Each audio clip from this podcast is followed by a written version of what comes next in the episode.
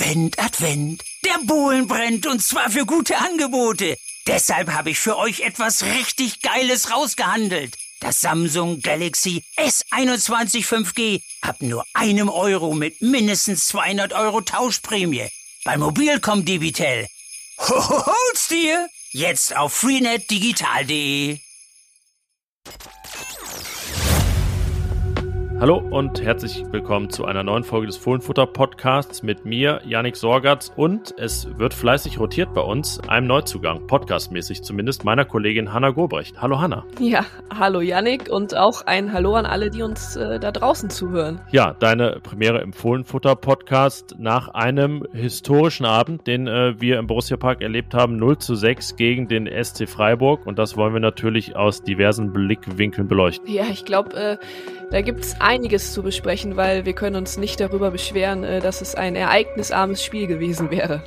Ja, sechs Tore und wie die zustande gekommen sind und natürlich die große Frage, wie geht's jetzt weiter und was heißt das für Borussia und auch, ja, wie konnte das überhaupt passieren? Das ist der erste Teil und der zweite große Teil blickt dann voraus. Genau, da äh, blicken wir auf Borussias nächste Aufgabe gegen RB Leipzig am kommenden Samstag um 15.30 Uhr in Leipzig wird das sein.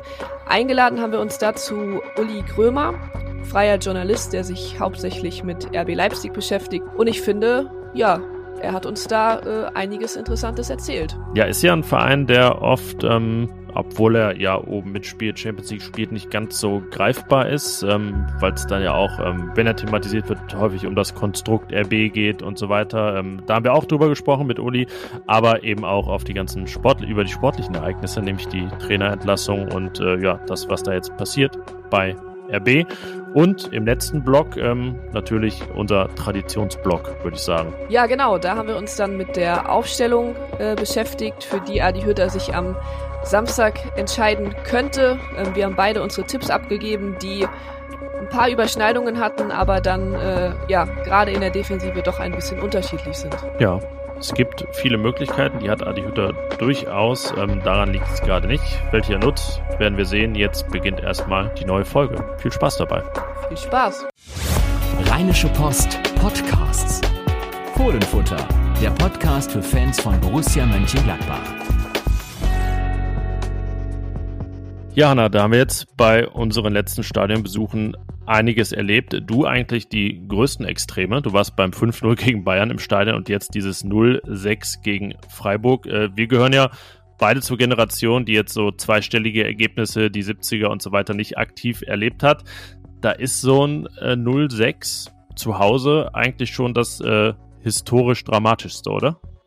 Ja, also da muss ich dir zu Beginn erstmal vollkommen recht geben. Wie du schon gesagt hast, ich habe Borussias 5 zu 0 im Stadion gegen Bayern gesehen im Pokal und da kam man aus dem Staunen nicht mehr raus und dann waren wir beide gestern vor Ort, als es dann 0 zu 6 ausgegangen ist. Das war dann ein Staunen in entgegengesetzter Richtung. Ja, Wolfsberg, das 04, das haben wir auch schon im Borussia Park arbeitend zusammen gesehen. Das war das Spiel, an das Max Eberl erinnert hat. Das ist so in der jüngeren Vergangenheit das Heimdebakel, das dem am nächsten kam. Ähm, wenn man so in der Historie zurückgeht, in die Zeit, wo wir dann auch schon auf der Welt waren, dann ist man beim 2-8 gegen äh, Leverkusen, das aber auch 1998 gewesen und schon verdammt lange her und das Absurde an diesem 0-6 war ja auch, es wurde nicht einfach schön übers, äh, über 90 Minuten verteilt, die Gegentore, sondern äh, sie fielen nicht nur äh, im übertragenen Sinne, sondern fast buchstäblich im 5-Minuten-Takt. Das erste schon nach 84 Sekunden. Was hast du da gedacht, als ähm, man muss ja auch bedenken, es war die Woche nach dem Derby, nach der 1 zu 4 Niederlage. Wiedergutmachung war angesagt. Was ging dir durch den Kopf, als nach 84 Sekunden der Ball schon im Tor lag? Also da ging mir sehr viel durch den Kopf, allerdings nicht, dass Borussia danach in der Form zusammenbricht, wie es dann war. Ähm, ja, man muss dann aber auch sagen, da hat man gerade mal sich Gedanken gemacht, wie denn jetzt das 0-1 so früh entstehen konnte. Da ist dann auch schon das 0-2 gefallen und ich habe mir eben noch mal ganz genau die erste Halbzeit angeguckt und vor allem auch nochmal das 0 zu 1. Also Freiburg hatte ja Anstoß und Gladbach hatte danach wirklich nicht einmal sicher den Ball. Da kamen die Spieler mehrmals in die Situation, den Ball zu erobern. Stefan Leiner spielt einen Fehlpass, Jonas Hofmann verspringt der Ball hoch. Ja, und dann hat Freiburg das halt auch clever über den Flügel ausgespielt und dann stand es halt auch schon 2 zu 0. Aber in allen entscheidenden Situationen war Borussia in Überzahl. Auf dem Flügel 2 zu 1, in der Mitte 5 zu 3. Trotzdem der Ball drin. Ähm, dann ein Tor, das über die gleiche Seite eingeleitet wird nach vier Minuten. Zwischendurch hatte Borussia dann sogar erstmals den Ball. Man hatte ja auch Anstoß dann, logischerweise, nach dem 0 zu 1. Äh, und dann nach genau vier Minuten und neun Sekunden das 0 zu 2, Flanke Christian Günther und äh, Kevin Schade springt höher als Joe Skelly. Man kann auch sagen, ähm, er springt überhaupt. Skelly in dem Fall kommt irgendwie gar nicht hoch. Ähm, ähnliches Muster, da ein hoher Ball, also dieses ähm, Schema Tore über Außen sollte sich noch fortsetzen, ähm, zwar dann per Standard später, aber diese ersten beiden Gegentore, wie die fielen, das war schon irgendwie eklatant. Also das äh, sehr, sehr nachlässig verteidigt.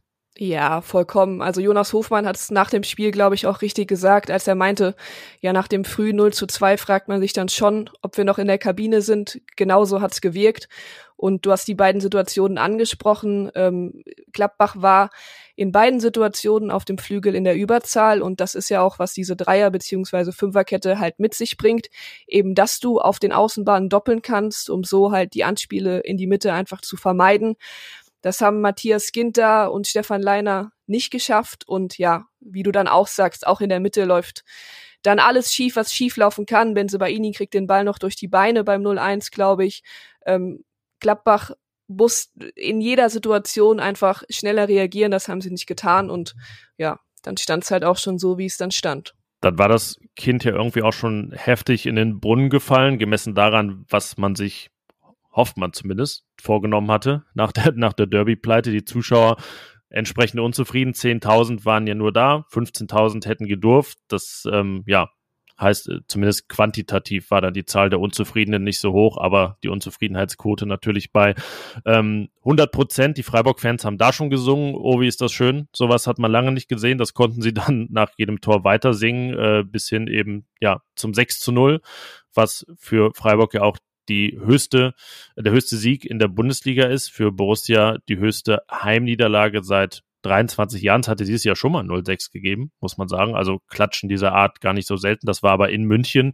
Da kann man eher schon sagen, das ähm, kann mal passieren. Ähm, ja, lass uns auf diesen äh, eigentlich ja Block von Gegentoren vom 0-3 bis 0-6 zu sprechen kommen, weil es jeweils Standards waren vielfältige Standards von links, von rechts, von weiter weg, Eckenfreistöße, alles dabei.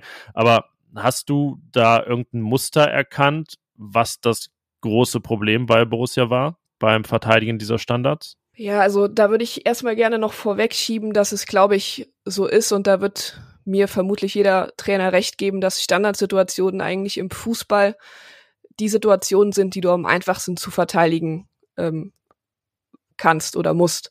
Ähm, das heißt, du hast einen ruhenden Ball, äh, jeder hat in der Mitte, und das hat man ja gestern auch gesehen, die Borussen haben äh, Mann gegen Mann gespielt, das heißt, jeder hat einen Gegenspieler, ja, und dann kommt es halt auf alles an, was bei Gladbach gestern nicht vorhanden war. Sprich, die, die Körperspannung, die Körpersprache, dass du, ähm, wenn der Ball geschlagen bist, deinen Gegenspieler im Auge hast, dass du eben die Sekunde dann auch schneller bist, dass du, dass du eher am Ball bist. Ähm, es lief einfach alles schief. Das ist dann vielleicht das Muster. Und was dann natürlich noch dazu kam, klar, die Freiburger, die haben es sehr, sehr gut gemacht, genau im richtigen Moment eingelaufen. Das zeigen ja dann auch die ähm, Überprüfungen des Videoassistents, der, glaube ich, sogar dreimal gecheckt hat, also bei drei Toren, ob es jeweils abseits gewesen ist. Da hatten die Freiburger dann natürlich Glück, dass es kein Abseits war. Aber trotzdem darfst du dich nicht so wie in der Kreisliga anstellen, wo es dann heißt, ja, gucken wir mal, wer hier wen nimmt, sondern da müssen die Abwehrspieler ganz klar wissen, was zu tun ist. Und das hat keiner von den Borussen gestern ausgestrahlt. Ja, auch da waren es ja dann wirklich, ähm, ich weiß gar nicht, man muss echt gucken, was bei welchem Tor war. Ich meine, es war das 0-4 von Höfler da am, am kurzen Pfosten.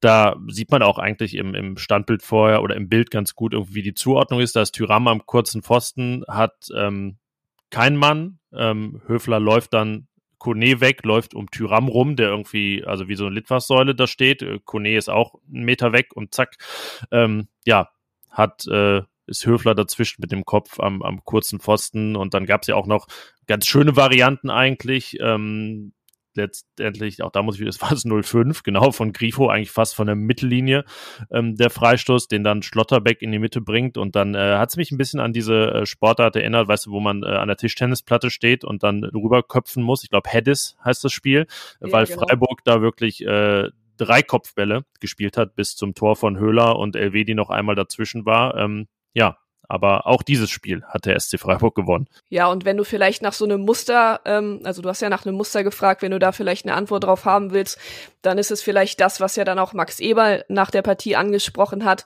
dass es einfach unnötige Fouls im Mittelfeld waren, die überhaupt erst diese Standardsituationen ähm, dann ermöglicht haben. Ich glaube, vor dem 3 zu 0 ist es Tyram, der einfach so von hinten in seinen Gegenspieler Auffahrunfall. einläuft. genau, so kann man es nennen. Ähm, 04 war dann die Ecke und vor dem 05 ist es so ein Foul von Kone, der da auch ähnlich wie Benzebaini schon vorher mal in einer Situation im Mittelfeld mit offener Sohle reingeht, was dann auch mal anders ausgehen kann. Da kann man für so einen Foul dann unter Umständen auch mal früh vom Platz fliegen.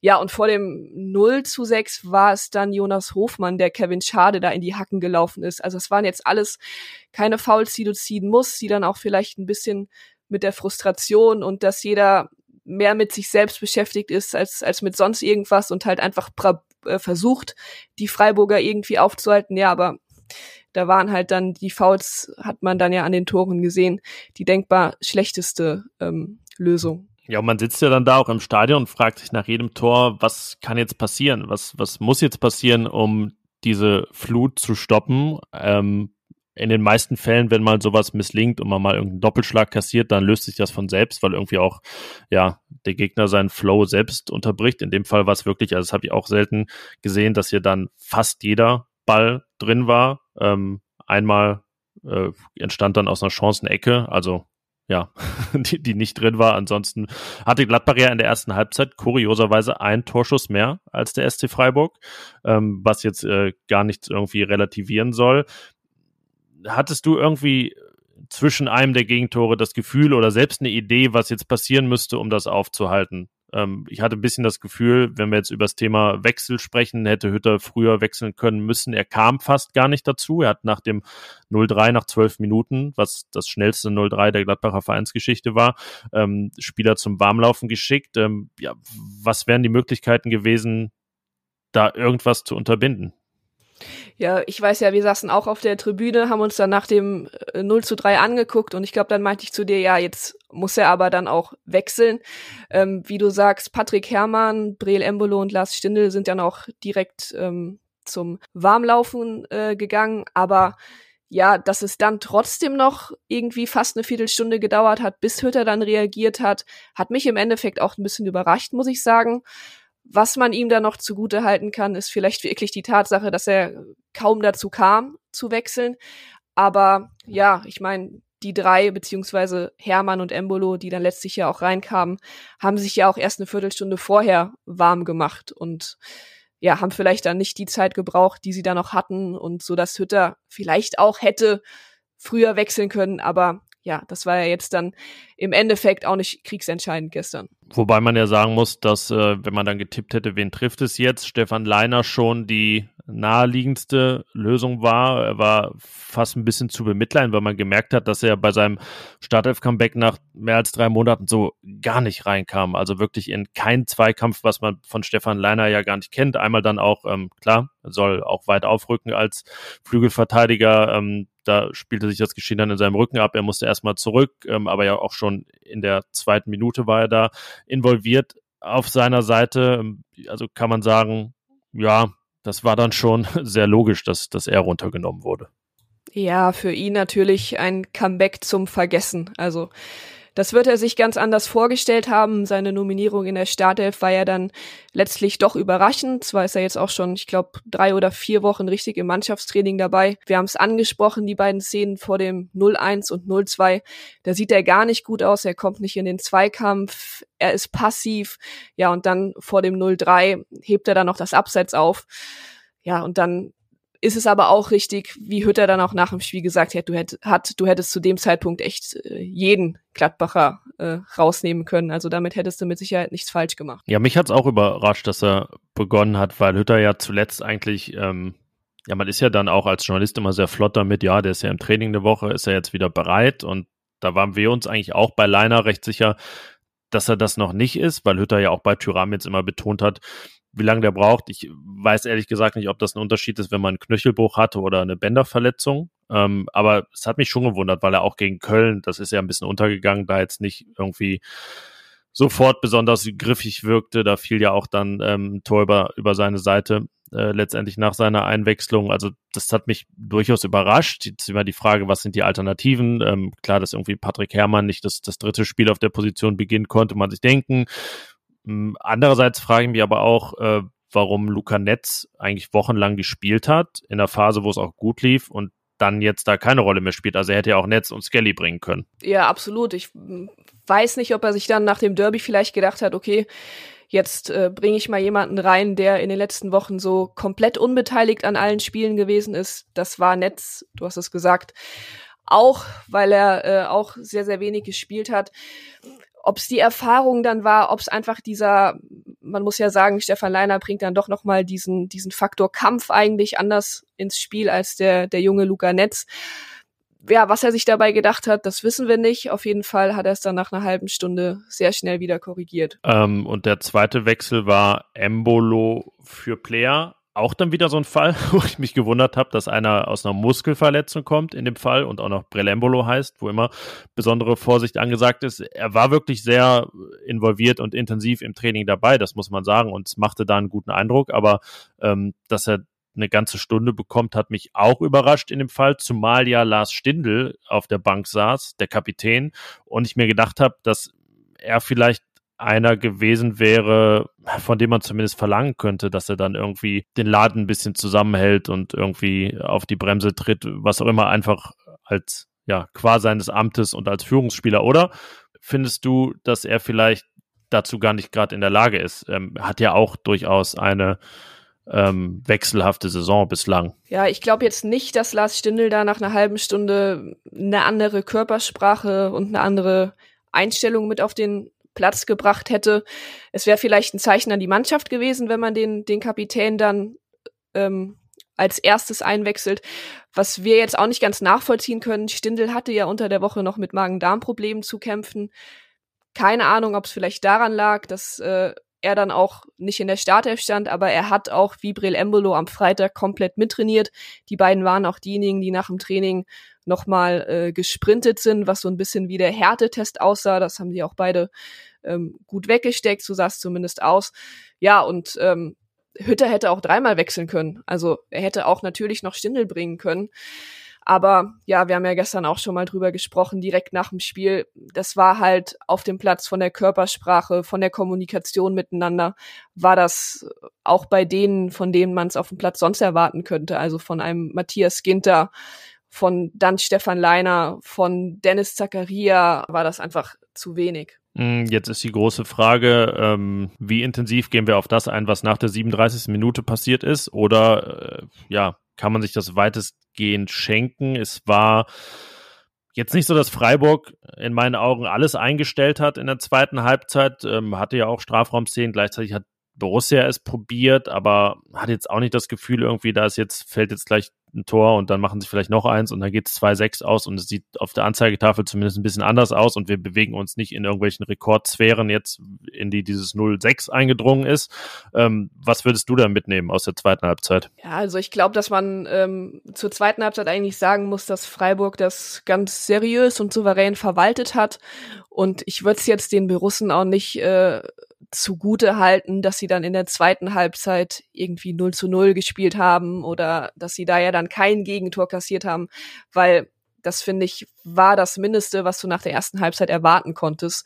Und ja, dementsprechend ähm, stand es dann am Ende nur 0 zu 6. Man hatte ja nur in Anführungszeichen, weil man zwischenzeitlich ja wirklich die Befürchtung hatte, dass es irgendwie auch 08, 09 oder 010 geben könnte. Ja, bevor wir übers äh, große Ganze sprechen. Ähm, auch übrigens die äh, Kategorie Spieler des Spiels, die wir ja immer hier haben, ähm, die sparen wir uns, glaube ich. Ähm, ganz nominell wäre es, äh, glaube ich, Jan Sommer gemeinsam mit Hermann und Embolo, die beide als einzige eine 4 bekommen haben, der Rest mindestens im Fünferbereich. Korrigier mich. Nee, ist richtig, ne? Alles richtig. Also, du hast die Noten gemacht, deswegen, aber ich habe sie, hab sie auch gelesen ähm, und wir haben drüber gesprochen. Aber ja, ähm, manchmal, wenn sie so einheitlich und einheitlich schlecht sind, dann äh, verliert man ja fast eher den Überblick. Ja, also nominell wären das Sommer, Hermann und Embolo, aber so wie Borussia diese Wahl, glaube ich, auch immer stattfinden lässt nach jedem Spiel, sie dann aber nicht promotet, so machen wir das jetzt auch in dem Fall. Ähm, also so viel zu dem Thema, aber bevor wir über das große Ganze sprechen, wollte ich kurz über Christian Streich reden. Wir waren ja gemeinsam in der Pressekonferenz und ich muss sagen, ich fand es einfach sehr, ich weiß gar nicht, was das richtige Wort ist, putzig, rührend, fast schon süß, wie er mit diesem Sieg umgegangen ist. Er konnte es ja kaum fassen ähm, also hat das ja auch gesagt, dass er sowas als Trainer noch nie erlebt hat und äh, ja, wirkte regelrecht gerührt. Ja, ich finde auch, dass Christian Streich ein Trainer ist, der, selbst wenn seine Mannschaft gewinnt, sieht er danach einfach fix und fertig aus. Also ähm, wir waren ja dann auch unten nach der Pressekonferenz noch, da stand er dann noch bei einem Kollegen vom Radio und da konnte man ihn ja ganz gut von der Seite beobachten und da war kein, keine einzige Mimik, die da in Richtung eines Lächelns zu deuten wäre, sondern er war da noch voll fokussiert und im Tunnel und ja, man hat richtig gemerkt, wie ihn das Spiel dann bewegt hat, weil es waren ja dann doch auch drei Niederlagen, die Freiburg ähm, vor dem Gladbach-Spiel einstecken musste. Ja, drei zum Teil unglücklich. Er hat auch gesagt, nach dem ähm, Spiel in Bochum, da wäre er am liebsten gar nicht in die Pressekonferenz gegangen, so niedergeschlagen war er da. Aber ähm, ja, er hat seine Mannschaft eben eingeimpft unbeirrt weiterzumachen, auch ähm, sie offensiv aufgestellt und ja, das hat sie dann, ich würde sagen, sehr gut umgesetzt. Freiburg also weiterhin auf einem Champions League Platz mit 25 Punkten aus 14 Spielen. Das äh, würde man sich in Gladbach auch gerne wünschen. Diese Champions League also jetzt sieben Plätze entfernt, aber Borussia ist auch weit, äh, sieben Plätze, nee, sieben Punkte, Plätze, äh, neun der, an der Zahl. Äh, der Europacup Platz fünf Punkte, aber der Relegationsplatz auch fünf. Also Borussia sowas von im Niemandsland, jetzt gerade mit 18 Punkten aus 14 Spielen. Hm, tja, wo wollen wir anfangen? wo, wo, wo setzt man da jetzt äh, zuerst an? Was, was liegt dir da auf dem Herzen? Ja, also zuerst ähm, würde ich, glaube ich, mal schauen, dass ich da am Samstag nach äh, Leipzig fahre und alles dafür tue, dieses Spiel nicht zu verlieren, weil du hast ja, hast es gerade gesagt, es sind fünf Punkte bis zum Relegationsplatz. Das klingt dann jetzt auch erstmal noch äh, nicht ganz so nah, aber wir dürfen ja auch nicht vergessen, dass jetzt dann innerhalb von sieben Tagen nochmal drei Spiele anstehen. Und da könnte sich Gladbach ja bis zur Winterpause, glaube ich, deutlich weiter unten befinden, ähm, als man es erwarten konnte. Ja, und äh, wir haben ja gesprochen über die schwächste Rückrunde. Ja, ich muss ja die schwächste Rückrunde seit der Relegation.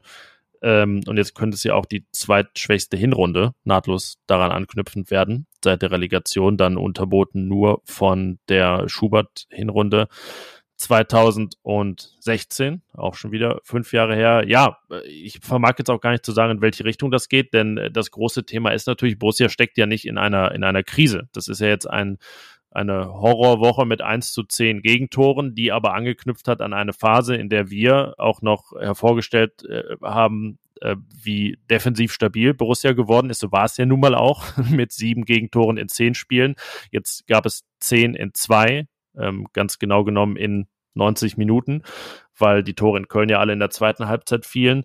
Ähm, also ist ja das große Thema gar nicht irgendwie, Borussia stürzt da gerade jetzt komplett ab, sondern Borussia ist so unfassbar wankelmütig und neigt einfach zu Extremen, nämlich einem 5-0 gegen den FC Bayern und einem 0-6 gegen Freiburg, dass man es irgendwie kaum fassen kann, oder? Ja, und ich glaube, genau das ist halt jetzt auch die größte Aufgabe oder die größte Herausforderung, der sich Adi Hütter stellen musste. Ähm, glaube, am Wochenende ähm, hat er ein Interview in der FAZ gegeben und da hat er halt auch gesagt, ja, wir haben Qualität, wir schlagen Bayern, Dortmund, gewinnen in Wolfsburg.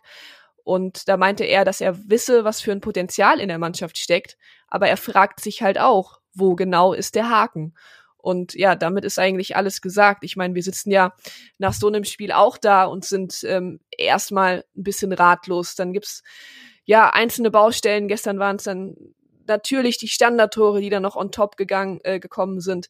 Aber ja, es ist eine gute Frage. Borussia, wo stehst du im Dezember 2021 wirklich? Da habe ich jetzt gerade keine passende Antwort parat. Du?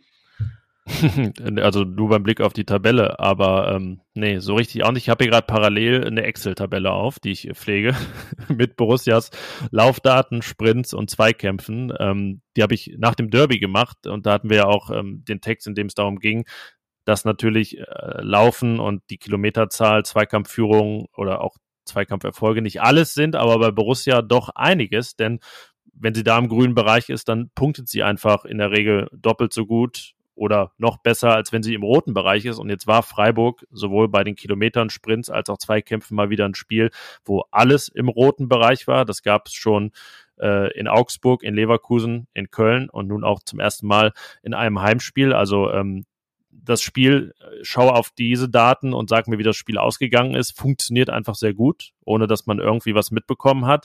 Und das sagt natürlich schon viel aus. Ähm, wir hatten das nach Köln bemängelt, dass Gladbach da 5,2 Kilometer weniger gelaufen ist. Und da kann es eigentlich natürlich nicht sein, dass du dann in der Woche danach 7,1 Kilometer weniger läufst. Ähm, die größte Diskrepanz dieser Saison gegen Freiburg. Und äh, wir haben, glaube ich, mal, das war nach knapp 25 Minuten darauf geguckt, da waren es auch schon zweieinhalb Kilometer weniger. Also ja, wenn du in zehn Minuten immer einen Kilometer weniger läufst als der Gegner, da muss man schon ein paar grundlegende Fragen stellen, wie das sein kann. Ja, vor allem dann, wir hatten in der vergangenen Woche, also nach dem Derby, hatten wir Jonas Hofmann im Interview. Unser Kollege Thomas Krüger hat mit ihm gesprochen.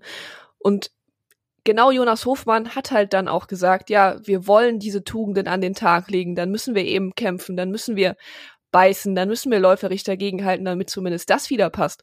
Aber ja, davon war ja dann auch gestern äh, wieder gar nichts zu sehen. Also große Worte vor dem Spiel, auf dem Platz ist da nicht viel bei rumgekommen. Ja, und das ist ja dann Muster, das sich eben ja eigentlich nicht nur über diese Saison zieht, sondern es war in der Rose-Zeit auch schon so, dass ähm, das hat äh, Marco Rose damals, ich glaube, im Kicker-Interview sogar gesagt, dass er, ja, Statistiken nicht immer alles sind, aber die, er die Mannschaft auch mal mit einer kitzelt und zum Beispiel war ihm eine, je mehr Borussia läuft, desto erfolgreicher ist sie. Das war der Ansporn, der auch nicht immer angekommen ist bei der Mannschaft. Ähm, jetzt sind wir da natürlich auch im irgendwie deskriptiven Bereich und man fragt sich ja aber auch da, ja, aber warum machen sie es denn nicht? Also sie erkennen es selber, sie wissen das. Wo ist das Problem? Ja, wo ist das Problem, liebe Borussia? du fragst es richtig, ja. Mm, was man, was Adi Hütter ja dann auch nach dem Spiel gestern gesagt hat, dass er halt von draußen beobachten konnte, schon nach dem 0-2, dass die Mannschaft in eine totale Schockstarre verfallen ist. Aber dann denke ich mir ja, okay, wenn man halt merkt, dass heute aber mal so gar nicht, gar nichts funktioniert, dann lauft, dann kämpft, dann zeigt den Einsatz und dann betreibt halt wenigstens die bestmögliche Schadensbegrenzung. Aber das war gegen Köln am Ende schon nicht mehr zu sehen. Das war jetzt gegen Leipzig, äh, gegen ähm, Freiburg überhaupt nicht vorhanden. Deswegen, ähm, ja, bin ich gespannt, wie die Mannschaft dann tatsächlich am Samstag in Leipzig äh, auftreten wird. Es ist für mich noch eine komplette Wundertüte. Hm, wenn man aufs noch größere Ganze blickt, dann landet man ja bei der Kaderplanung und man überlegt, was bräuchte dieser Kader vielleicht, um das zu ändern. Da kommt man ja ganz sicherlich an, das sind auch Sachen, die ich mit Carsten schon oft äh, hier besprochen habe, dass man denke, dass in der Innenverteidigung vielleicht auch mal so ein Martin Stranzel-Typ Borussia ganz gut täte, der verbal wie ähm, körperlich dazwischen haut. Ähm, auch wenn das immer ein bisschen plump klingt, aber dazu neigen gerade Nico Elvedi und Matthias Ginter ähm, ja nicht. Rami Benzebaini ist da ein spezieller Fall, ähm, durchaus ein aggressiver Spieler, ja, aber manchmal weiß man auch nicht, wo das so hinführt und ob äh, ja er das nicht ein äh, bisschen äh, in, die, in die falsche Richtung ihn, ihn führt, irgendwie seine, seine Spielweise, dann merkt man im Mittelfeld, okay, ähm, Manu Kone ist 20 Jahre alt, ähm, ist neu in der Bundesliga, erlebt jetzt gerade seine erste Leistungsstelle, dem kann man ja gar keinen Vorwurf machen. Das ist äh, natürlich völlig legitim, in Ordnung und erwartbar, dass es so Phasen gibt. Bei Dennis Zakaria ist es schwierig, aber über dem schwebt natürlich immer dieses Thema, dass er eigentlich schon gefühlt weg war, es immer noch ist und wir uns sehr sicher sind, er weg sein wird, spätestens nächsten Sommer. Hm, vorne, ich habe es angesprochen, Lars Stindl irgendwie ist da auch nicht mehr unumstritten. Ähm, wenn ich über Führungsspieler rede, bin ich fast momentan schon bei Jonas Hofwand, der da irgendwie diese mitreißendste Rolle hat und ein Markus Thüram, Alassane Player übernehmen diese Rolle natürlich auch nicht so. Über denen schwebt auch so diese Zukunftsfrage, ja, wie lange sind sie denn bei Borussia? Und ähm, das ist ja jetzt auch nichts, was wir uns immer ausdenken, sondern das sind ja reale Themen, ähm, die es zu klären gilt. Siehst du da auch eine gewisse Problematik, dass ähm, ja sich das, was ich gerade genannt habe, eben so durch die ganze Mannschaft zieht? Ja, äh, vollkommen. Also man hat es gestern dann auch wieder sehr, sehr deutlich gesehen und ich fand das fast ein bisschen alarmierend, wenn man sich schon nach dem 0-2 mal die Körpersprache und die Kommunikation der Spieler angeguckt hat. Die war einfach nicht vorhanden. Jan Sommer hat von hinten dann versucht, irgendwie einzuwirken, indem er dann immer, nachdem er den Ball aus dem Tor geholt hat, ähm, ja, versucht hat, irgendwie laut zu werden und seine Vorderleute anzutreiben. Matthias Ginter hat mal mit den Schultern gezuckt, Rami Benzebaini den Arm gehoben, weil er auf Abseits spekuliert hat. Aber dass da mal wirklich jemand dann auf dem Platz ist, der ja auch in so einer Situation wirklich auch mal rumschreit oder einfach das Signal gibt, so Leute, ja, wir haben jetzt zwei Gegentore kassiert, aber wir lassen uns jetzt hier und heute nicht abschlachten. Das ist ja überhaupt nicht passiert. Und ähm, wenn wir dann auch bei jemandem der jetzt auch schon sehr lange dabei ist, wie Nico Elvedi, dem man vor der Saison immer sagt, ja, er muss mal ein Lautsprecher werden. Das erwartet er eigentlich auch von sich selbst, aber ich glaube, von dem Gedanken muss man sich auch verabschieden, weil er ist nicht so ein Typ, er wird es nie sein. Ähm, Matthias Ginter geht nicht voran, hat sich jetzt auch nach den Niederlagen ähm, nicht in den Interviews gestellt. Ja, und dann wird's auch tatsächlich schon dünn. Und wie du auch sagst, da würde ich jemanden wie Manu Kone, auch Joe Skelly komplett rausnehmen. Die sind neu in der Mannschaft, ähm, die sind jung, die haben dann eben noch ein bisschen Kredit, den die anderen nicht haben. Ja, und äh, das Thema gab's ja auch schon im Derby. Ähm, habe das danach so formuliert, dass man immer das Gefühl hatte, sie haben sich äh, sehr lange einfach darauf verlassen, dass sie aufgrund der höheren Qualität dieses Spiels schon gewinnen werden, während Köln ja gezeigt hat, ähm, so wie Steffen Baumgart das in der Ansprache formuliert hat, die dann ja äh, ein bisschen viral ging, danach, also das ist unser Heimspiel und wir zeigen denen jetzt, dass wir dieses Spiel gewinnen. Und sowas würde man sich von Borussia auch mal wünschen, dass das auch nicht immer nur mit rein fußballerischen Mitteln passiert und dann gewinnt man halt, weil es irgendwie gut lief, sondern ja, dass diese Signale eben anderweitig ausgesendet werden. Thema Kader, Kaderplanung habe ich angesprochen. Ich habe da jetzt so äh, vier, vier Punkte stehen oder ja, vielleicht werden es so noch mehr, die das ganze Thema auch erschweren, weil man sich ja fragt, okay, was muss passieren? Man sagt, ja, okay, die und die Spielertypen braucht es, ähm, aber wenn man ganz ehrlich ist, wo sollen sie herkommen und wie sollen die bezahlt werden? Also es drohen zwei ablösefreie Abgänge von zwei der wertvollsten Spieler im Kader, Ginter und Zakaria. Es gibt dieses Jahr kein Europa. Es äh, gibt Stand jetzt nächstes Jahr kein Europa. Es gibt neue Zuschauerbeschränkungen, das heißt wieder weniger Zuschauereinnahmen. Ähm, ja, und selbst das alte, was dann mal früher schon hervorgeholt wurde, ja, dann lasst halt mal die Jungen aus der U23 oder so ran. Selbst diese Mannschaft hat ja auch ihre Probleme und ist, ähm, klagt über keine ausreichende Breite im Kader und so weiter. Hat sieben Spiele, glaube ich, jetzt in Folge verloren. Jetzt gab es mal ein spielfreies Wochenende, ähm, weil nicht gespielt werden konnte im Reiter Grenzlandstadion. Also so richtig, ja, kann man alles sagen, was passieren muss, kadermäßig, aber ganz realistisch sind ja keine Lösungen in Sicht. Nee, und also die Lösungen sind auch schon gar nicht kurzfristig in Sicht, weil du ja jetzt auch als Verein im Winter nicht großartig reagieren kannst, weil das größte Problem ist, es ist kein Geld da. Hinzu kommt, dass es im Winter natürlich auch immer schwierig ist, passende Spielertypen zu finden. Ähm, ja, ich sehe da auch ähm, bei Borussia, dass da Max Eberl in den nächsten Monaten einiges zu bewerkstelligen hat, weil wie du sagst, was den Verein wirklich finanziell am härtesten treffen wird, wenn es so kommt, sind einfach die zwei ablösefreien Abgänge von möglicherweise Matthias Ginter und dann eben Dennis Zakaria. Du hast gesagt, bei Dennis Zakaria sind wir uns ja auf jeden Fall sicher, dass er den, der, er den Verein im Sommer verlassen wird. Ja, da habe ich letzte Woche auch einen Text zugeschrieben, dass es das bei Borussia auch noch nicht gegeben hat, dass also man widerwillig zwei Spieler ablösefrei abgeben musste, die so viel wert waren, die so viel gekostet hatten. Da ist Josip Drimic mit Ablöse 10 Millionen auf Platz 1. Der hat aber ja seine ganz spezielle Geschichte mit seinen Verletzungen. Ähm, ja, und ansonsten war man dann schon bei, bei Harvard Nordfight, Roman Neustädter ähm, in, der, in der neueren Zeit, die man äh, ziehen lassen musste, die sich gegen eine Verlängerung entschieden haben. Ähm, ja, ansonsten ist das, äh, ja, kann Borussia sich das natürlich auch einfach nicht erlauben finanziell. Ähm, man ist in diese Lage geraten. Jetzt äh, ja, muss man irgendwann auch mal analysieren, wie das, wie das passieren konnte. Es, es ist schwierig, weil es natürlich in dem einen Jahr tatsächlich gut war, alle zusammenzuhalten. Und äh, wir reden ja dann über den ersten Corona-Sommer 2020 und es da vielleicht auch schwierig war, Spieler zu einem angemessenen Preis loszuwerden, weil da die Preise ja extrem eingebrochen waren. Jetzt haben wir den ganzen letzten Sommer spekuliert und äh, uns umgehört, wer gehen könnte. Letztlich ist keiner gegangen, weil es auch keine angemessenen Angebote gab. Da sind wir uns eigentlich auch sicher, wenn es die gegeben hätte, dann, dann wäre was passiert. Und ja, so hat man jetzt seit wirklich 2019 einen ziemlichen Kaderstau. Ja, absolut. Also ähm, was ja immer so positiv hervorgehoben wurde, dass der Kader eben zusammengehalten werden konnte, was einige ja vor allem letztes Jahr kaum für möglich gehalten hätten, ähm, wird jetzt dann vielleicht im Nachhinein eher zum Problem. Ich glaube auch, dass es so einer Mannschaft nicht gut tut und das scheint jetzt auch immer deutlicher zu werden, wenn halt bei jemandem wie Matthias Ginter und Dennis Zakaria die Zukunft unklar ist, weil Max Eberl wird ständig auf das Thema angesprochen. Äh, Adi Hütter muss sich dazu äußern. Die Spieler und du kannst es ja auch nicht von dir wegstoßen, dass du mit deiner eigenen Zukunft vielleicht mehr beschäftigt bist, als, als im Hier, Hier und Jetzt zu sein.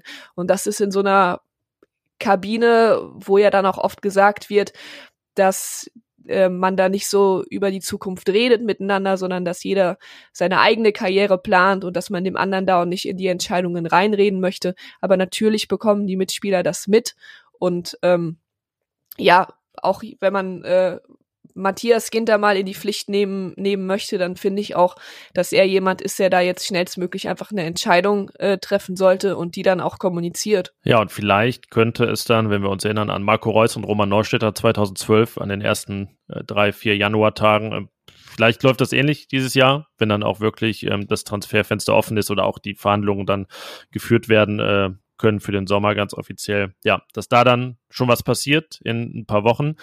Jetzt äh, ja, ist die Lage erstmal wie sie ist. Wir haben ausführlich gesprochen über das 0 zu 6 gegen Freiburg. Mein Gott, wie sich das anhört. Ähm, und blicken dann jetzt gleich auf das nächste Spiel. Fohlenfutter empfiehlt.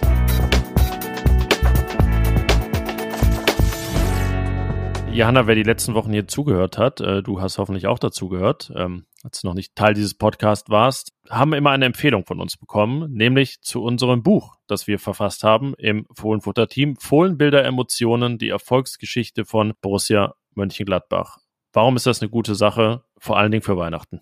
Ja, ich würde sagen, ähm, weil es auf relativ wenigen Seiten und mit ähm, einem auch nicht allzu großen Textanteil Borussias Historie ganz gut zusammenfasst und es würde ich fast behaupten, so ein Buch ist, das man von sechs bis 99 Jahren lesen kann. Oh, fast wie ein gutes Gesellschaftsspiel quasi. da ja, steht's doch, genau. steht's doch immer drauf. Ja, und man kann es auch äh, teilen, man kann sich ein eigenes kaufen, man kann es überall lesen. Ähm, ja, es äh, sowohl von vorne bis hinten in einem als auch in Häppchen. Also äh, ja, es ist tatsächlich für jeden gut geeignet. Ja, und ich würde fast sagen, eine äh, kleine Mini-Chronik des Vereins. Genau, auch ähm, für Einsteiger. Das impliziert ja dann, dass man äh, wahrscheinlich eher zu den jüngeren Borussia-Fans gehört. Ähm, also wenn ich sechs gewesen wäre, dann hätte ich es wahrscheinlich äh, gerne gelesen und mir da mal einen Überblick verschafft. Ähm, als ich sechs war, ähm, waren viele der Sachen, die im Buch drinstehen, noch nicht passiert. Viele aber schon recht lange her, denn wir befassen uns mit den Jahren 1960 bis 2020. Knapp hat das 15-0 gegen Bayern nicht reinbekommen. Jetzt kann man fast sagen, ob das Freiburg-Spiel schon eine Seite bekommen hätte. Aber naja, ganz so schlimm war es dann äh, doch nicht, dass es in dem Sinne schon historisch war. Aber es ist ein, ein Ritt durch die Vereinsgeschichte und das Ganze eben mit äh, schönen, zusammenfassenden, prägnanten Texten, Bildern, die ja, teilweise würde ich sagen, fast schon ikonisch sind, was Borussias Vereinsgeschichte ansieht, angeht. Also viele Motive, die man kennt und sich immer wieder gerne ansieht. Und das Ganze ja aber optisch auch noch mit einer gewissen Besonderheit. Ja, das sind die sogenannten, ich weiß gar nicht, äh, nenn mir doch noch mal das Fach. das ist, das ist äh, Bilder in der Lentikulartechnik, die dahinter hm. steckt. Ich habe es immer Wackelbilder genannt, so kenne ich das von irgendwelchen Sammelkarten aus den 90ern. Ja, genau. Ähm, ich glaube, das ist auch dann ja so ein bisschen äh, das Highlight des Buchs, dass man äh, sich ein Bild anguckt und wenn man es dann aber aus einem an anderen Winkel betrachtet oder eben auch dann die Seite ähm, ein bisschen bewegt, dann äh, ist da halt plötzlich äh, jemand anderes zu sehen. Ich glaube, wir haben es einmal mit Raphael und Lars Stinde. Genau, das ist bei den Europacup-Helden der Neuzeit. Wir haben es bei der Meistermannschaft von 70 und Hennes Weißweiler und noch diverse andere Male und auch vor allen Dingen schon auf dem Cover. Also da, äh, je nachdem, wie ihr drauf schaut, lacht euch die Raute entgegen oder unser Titel, Fohlen, Bilder, Emotionen. Das ist äh, dieses Buch, ja, also man kann es, also man kann es weder äh, Roman nennen noch Bildband. Es ist äh, ja Text und Bild in einem. Beides sehr sehen- und lesenswert. Und das Ganze gibt es zu bestellen im RP-Shop unter rp-shop.de slash Borussia. Kostet 26,99 Euro. Und wenn ihr jetzt bestellt, dann kriegt ihr das Ganze auch rechtzeitig bis Weihnachten. Und äh, ja, vielleicht eins für euch, für Bruder, Schwester, Mutter, Vater, also Onkel, Tante, da fallen euch bestimmt einige ein. Patrick Herrmann hat auch schon eins, dem haben wir jetzt in die Hand gedrückt, der hat es für seinen Sohn mitgenommen. Der äh, kann zwar noch nicht lesen, aber das wird er dann sicherlich in ein paar Jahren gerne tun. Ähm, die Bilder, an denen kann er jetzt auch schon Spaß haben und ihr hoffentlich auch, wenn ihr euch das Buch holt. Also im RP-Shop unter rp-shop.de slash Borussia. Der Fohlenfutter Gästeblock. Ja, es könnte eigentlich keine bessere Woche geben, um einen Experten für RB Leipzig zu Gast zu haben. Das ist Borussias Gegner am nächsten Samstag um 15.30 Uhr in Leipzig, denn RB Leipzig hat den Trainer entlassen. Jesse Marsch ist nicht länger Trainer. Achim Bayer, Lotzer und Marco Kurt, die Assistenten, übernehmen interimsmäßig. Und ja, über das, was da gerade los ist, passiert ist bei RB Leipzig, das, was vielleicht bald passieren wird. Und das Spiel am Samstag wollen wir jetzt reden mit Uli Krömer, freier Journalist, der sich schwerpunktmäßig mit RB Leipzig befasst, für die Mitteldeutsche Zeitung schreibt, für das Projekt rblive.de und ja, sich bestens auskennt mit allem, was rund um Leipzig los ist. Hallo Uli.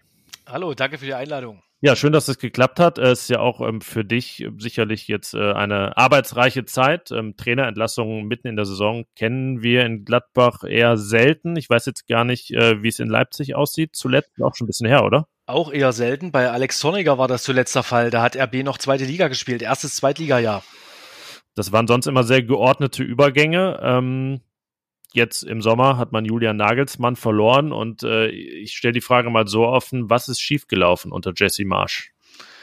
Na, du hast ja den, äh, du hast gerade das schöne Wort gesagt, Julian Nagelsmann verloren. Ich glaube, das war schon der erste Punkt, was schiefgelaufen ist. Ähm, man hätte ihn ja nie ziehen lassen müssen, ne? sondern man hat ihn ja bewusst abgegeben mit dem Hintergedanken, äh, man hat Jesse Marsch äh, in, in der Hinterhand, der kommt von Salzburg, der will diesen Job in Leipzig und man kann sofort reagieren und hat dann Julian Nagelsmann gehen lassen und vielleicht unterschätzt, äh, was der ähm, an taktischer Tiefe, auch an Präsenz, Autorität dem Club nach dem Abgang von Ralf Rangnick gegeben hat. Und ähm, Ralf Rangnick hat sich ja schon in Raten so zwei Jahre beziehungsweise ein Jahr ähm, eher dann verabschiedet. Dann ging Nagelsmann und ähm, dann kam Jesse Marsh und hat eben diese, diese Lücke, dieses Vakuum, was sich da ergeben hat, alleine nicht füllen können.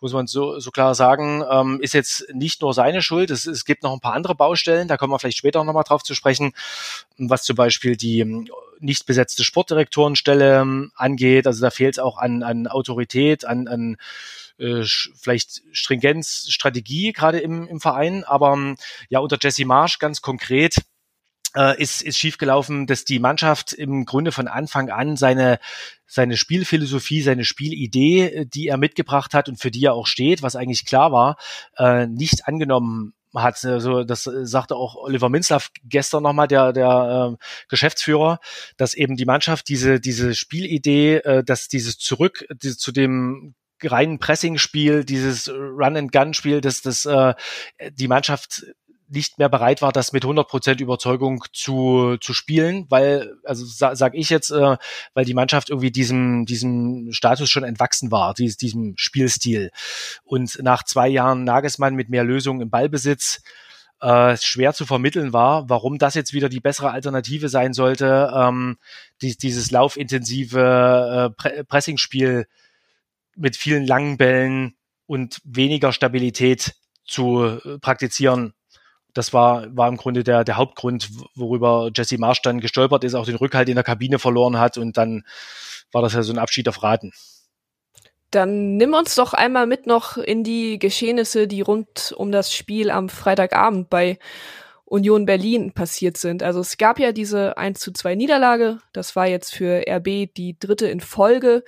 War es im Vorfeld, ja, hat sich schon so ein bisschen herauskristallisiert, dass ja, wenn das schief geht, dann ist auch Marsch weg? Es hat sich angedeutet, also man muss sagen, vorher der Rückhalt äh, in der Vereinsführung für Jesse Marsch war ziemlich groß. Also man, man hat vor dem Spiel eher gesagt, gedacht, äh, er kriegt noch bis Weihnachten Zeit, um und dann könnte der Verein sich in, in über Weihnachten zusammensetzen in, der Winterpause und dann reagieren. Ähm, dass es dann so schnell ging, hat mit der mit der Ein, mit der Leistung, mit der mit der Einstellung ähm, der Mannschaft dann gegen Union zu tun. Das war also tatsächlich ein Offenbarungseid, gerade die letzte halbe Stunde. Es war, war ein klares Signal, was die Mannschaft ausgesendet hat. Ich hatte jetzt im, im, Kommentar geschrieben, das wirkte wie bitte erlöst uns. Also klares Zeichen, dass, dass die Mannschaft äh, so nicht weitermachen will. Also im, im Grunde hat dann hat er die Mannschaft den Trainer entlassen. Und ähm, das war äh, dann klar nach Abpfiff, nach diesem Spiel, was auch hätte eins zu vier oder eins zu fünf ausgehen können ähm, dass, dass man reagieren muss. Also vorher war es, äh, deutete sich das an, das war eine, eine interessante Pressekonferenz mit, mit Jesse Marsch, äh, wo er selber äh, sich in Frage gestellt hat und gefragt hat, ist es eine Möglichkeit, dass es nicht zu 100 Prozent passt zwischen ihm und der Mannschaft? Und er hat das selber, selber beantwortet und hat gesagt, ja, das muss man fragen. Und er hat, hat sich dann selber irgendwie schon so ein Ende gesetzt. Er sagte dann, ähm, egal bis zum Saisonende oder bis wann auch immer, ich werde immer mein Bestes für den Verein geben und für die Mannschaft und nur darum geht's und so. Also im Grunde äh, war, war das war das von ihm auch schon so ein, so ein Eingeständnis, dass es nicht so richtig passt, auch von seiner Seite her. Und das sagt ja dann, dann Oliver ja. Minzlaff noch ganz kurz, äh, hat das ja dann am Sonntag auch gesagt, äh, dass er, dass Jesse Marsch schon am siebten Spieltag und äh, oder nach dem siebten Spieltag und nach dem zehnten Spieltag schon zweimal zu ihm gekommen sei, um genau das zu diskutieren, dass er das Gefühl hat, dass er, der, der Trainer, äh, nicht zu dieser Mannschaft passt. Ja, offensichtlich war es dann auch eine Fehlentscheidung, ihn zu installieren, obwohl es ja eigentlich so ein No-Brainer ist, wenn da ein erfolgreicher RB-Trainer in Salzburg ist, ähm, den zu holen. Wie konnte das passieren? Weil ja Leipzig doch im Ruf steht, eigentlich solche Dinge jetzt äh, nicht dem Zufall zu überlassen, sondern dass da einfach auch eine, du hast vorhin einmal gesagt, äh, das Wort Stringenz, dass da eben eine Stringenz hintersteckt, hinter solchen mhm. Entscheidungen. Ich glaube, in dem Fall, da wurde einfach äh, zu einfach die Schablone äh, rausgezogen und gesagt, das, das hat ja, hat ja schon geklappt, das machen wir wieder. Und ähm, das, das ist, ist natürlich, äh, jetzt ist Jesse Marsch auch so ein, ähm, sagen wir mal, Ziehkind klingt jetzt, klingt jetzt zu, zu verniedlichen, aber das ist so, ist ein langjähriger Wegbegleiter von Oliver Minzlaff. Der hat den damals zu ähm, New York Red Bulls geholt 2015. Dann war er als Co-Trainer bei RB, dann Salzburg. Und ähm, das war irgendwie so de, von Anfang an der, der geplante Schritt. Und wir haben im Sommer auch geschrieben, ne, dass jetzt zeigt sich das auch bei, bei den Trainern, ähm, das, was bei den Spielern schon vorher praktiziert wird, ne, dass man eben die, auf dieses Filialsystem, was ja viele kritisieren, so zurückgreifen kann. Also es war schon irgendwie logisch, aber äh, es war nicht logisch, was die spielerische Ausrichtung angeht weil da hatte Julian Nagelsmann die Mannschaft zwei Jahre lang erfolgreich mit Champions League Halbfinalteilnahme zum Beispiel und, und Vizemeisterschaft in eine andere Richtung entwickelt. Und da hätte entweder Jesse Marsch seinen Spielstil anpassen müssen, wie ich schon gesagt habe, und, und mehr, mehr Balance, mehr Lösungen im Ballbesitz einbringen müssen, ähm, ja, oder, oder die Mannschaft hätte, hätte das jetzt angenommen und wäre wieder zurückgegangen zu dem, zu dem Spiel von 2016, 17. Aber ähm, da hat man vielleicht verkannt eben, dass, dass äh, auch die, die Mannschaft natürlich sich verändert hat und so Spielertypen wie Emil Forsberg, wie, wie Kevin Campbell, die, äh, die sind, äh, für denen war das nicht mehr zu vermitteln, zurück zu diesem Spiel zu kommen. Also das, das war halt die, die Fehleinschätzung der Vereinsführung, muss man sagen. Denn dass Jesse Marsch das leistet, das, das war ja nach zwei Jahren Salzburg klar. Also so wie du das schilderst, interpretiere ich jetzt einfach mal daraus, dass die Mannschaft dann ja jetzt erleichtert sein müsste ähm, über diese Entscheidung. Wie ist, geht denn das Umfeld des Vereins jetzt damit um? Also wie haben die Fans die Nachricht aufgenommen? Ähm, sind die da auch froh? Gibt es Leute, die sagen, nee, das, das war jetzt zu früh? Oder Wie ist da die Lage? Ja, die, die Kritik richtet sich gerade vor allem äh, gegen die sportliche Führung. Also die, an, an Jesse Marsch hat man sich jetzt schon die letzten Monate die Hörner abgestoßen. Und jetzt, jetzt geht das äh, eher sozusagen auf, auf dieses, was ich schon gesagt hatte, dieses äh, Vakuum oder vielleicht auch den gew gewissen ähm, Verlust an Kompetenz, an, an rein sportlicher Kompetenz im, in die Führungsgremie. Da, darauf richtet sich jetzt eher sozusagen der Fan-Unmut und ja, also die, die Mannschaft wird, wird froh sein, ne? so, so wie, wie sie aufgetreten ist, in, gerade in, in den letzten Bundesligaspielen, äh, war das ja im Prinzip fast schon provoziert, ne? Dies, dieser, dieser Abgang von Marsch.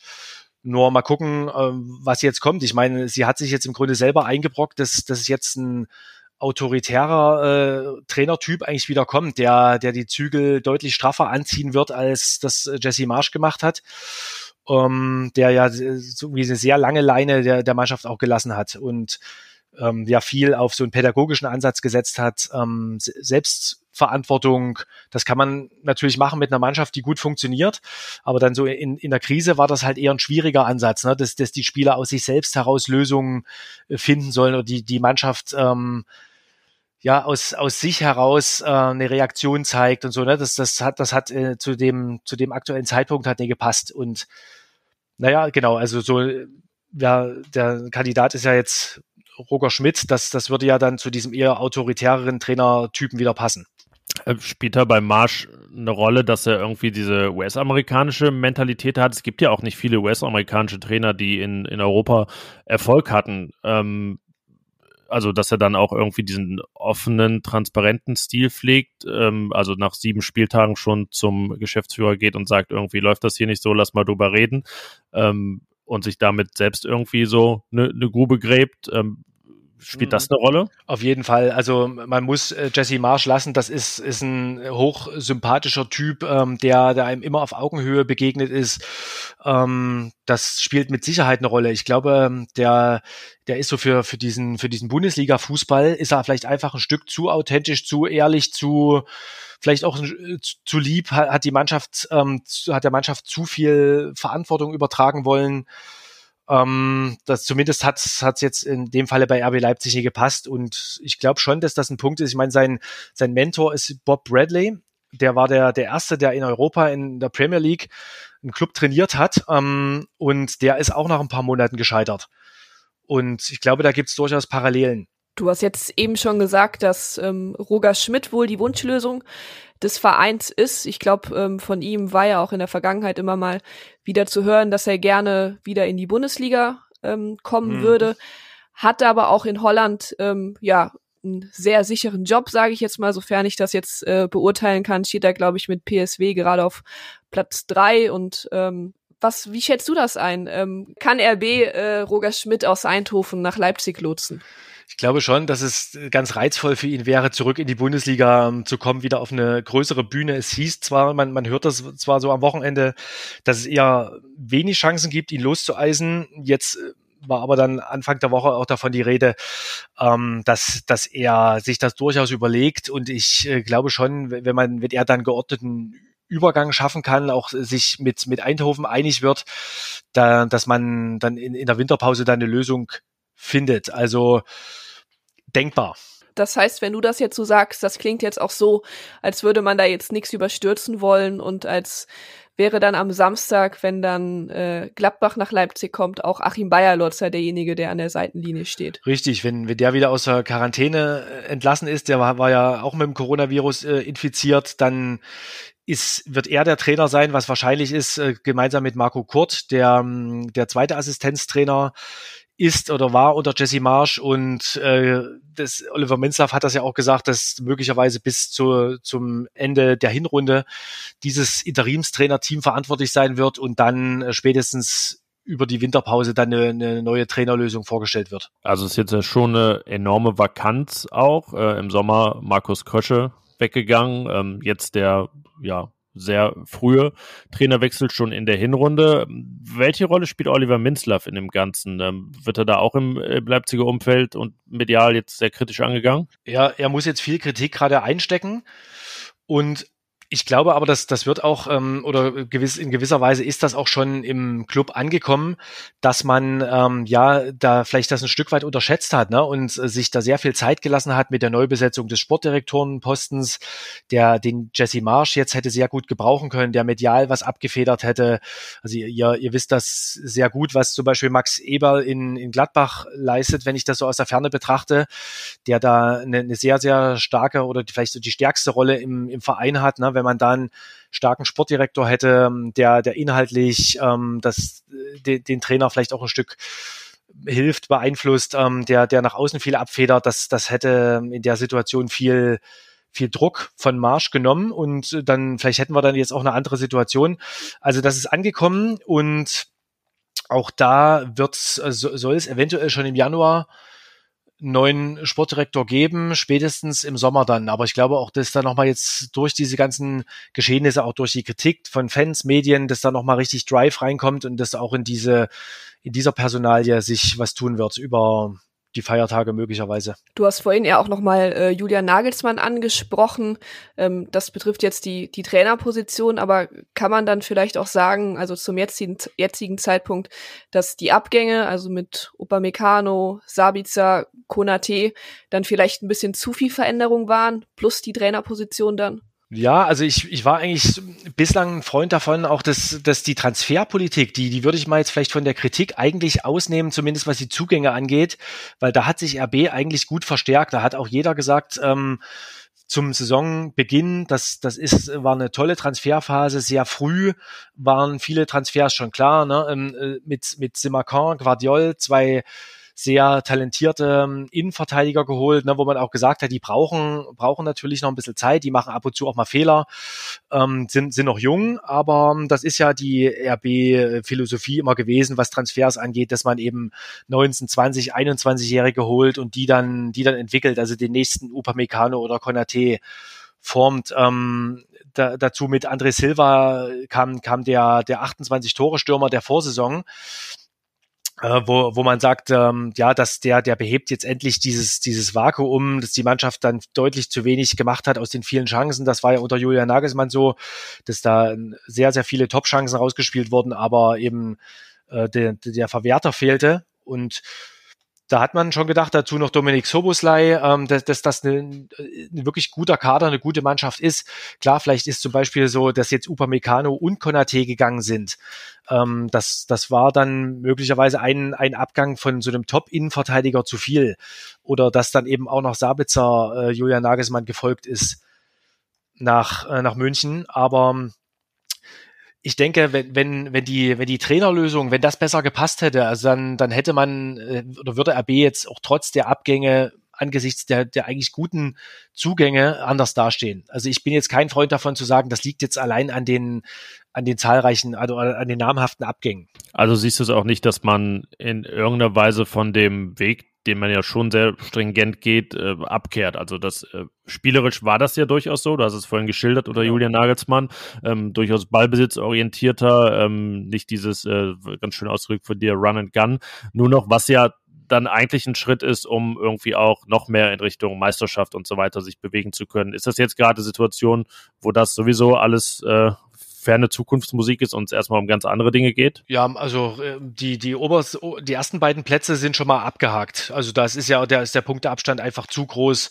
Das, es geht jetzt eher äh, darum, mit, mit aller Macht wieder ranzustoßen, halt in diese, in die Champions League-Ränge, die für RB enorm wichtig sind, um einfach dann die, die Strahlkraft auch für, für die nächsten Zugänge zu besitzen, um Champions League-Einnahmen zu generieren, damit auch dann in der Investor und Sponsor äh, aufgrund des Financial Fair Plays dann wiederum mehr investieren kann oder mehr, mehr zuschießen kann. Also da, darum geht's. Ähm, das wird aber jetzt schon alleine das, ich meine, RB steht jetzt auf Rang 11, äh, alleine das wird jetzt schon unfassbar schwer, da jetzt wieder oben reinzustoßen, auch angesichts der, der Fülle an Teams, die gerade sich um die Plätze vier, fünf, sechs streiten. Was mich jetzt auch noch in dem ganzen äh, Konstrukt jetzt interessieren würde, ähm, wie äußern sich denn die, die Spieler jetzt äh, gerade? Ich meine, dass sie ja äh, unter ihren Möglichkeiten spielen. Das ist ja auch dann ganz klar an den Ergebnissen zu sehen. Wir haben gerade über den Tabellenplatz gesprochen. Ähm, wer sind denn jetzt bei Leipzig diejenigen, die da jetzt vorangehen und vielleicht auch jetzt dann gerade ähm, mit dem Trainerwechsel dann auch ihre Mitspieler in die Pflicht nehmen. Ja, das liegt natürlich so beim, beim, bei den Spielern im Mannschaftsrat. Ne? Also das äh, sind die erfahrenen äh, Peter Gulaschi, der Tor, äh, jetzt als Kapitän äh, Torhüter ist, das ist natürlich ein bisschen, oder, oder als andersrum als Torhüter Kapitän ist, das ist ähm, natürlich immer eine, eine schwierige Situation, weil der natürlich aufs Spiel wenig Einfluss nehmen kann. Ne?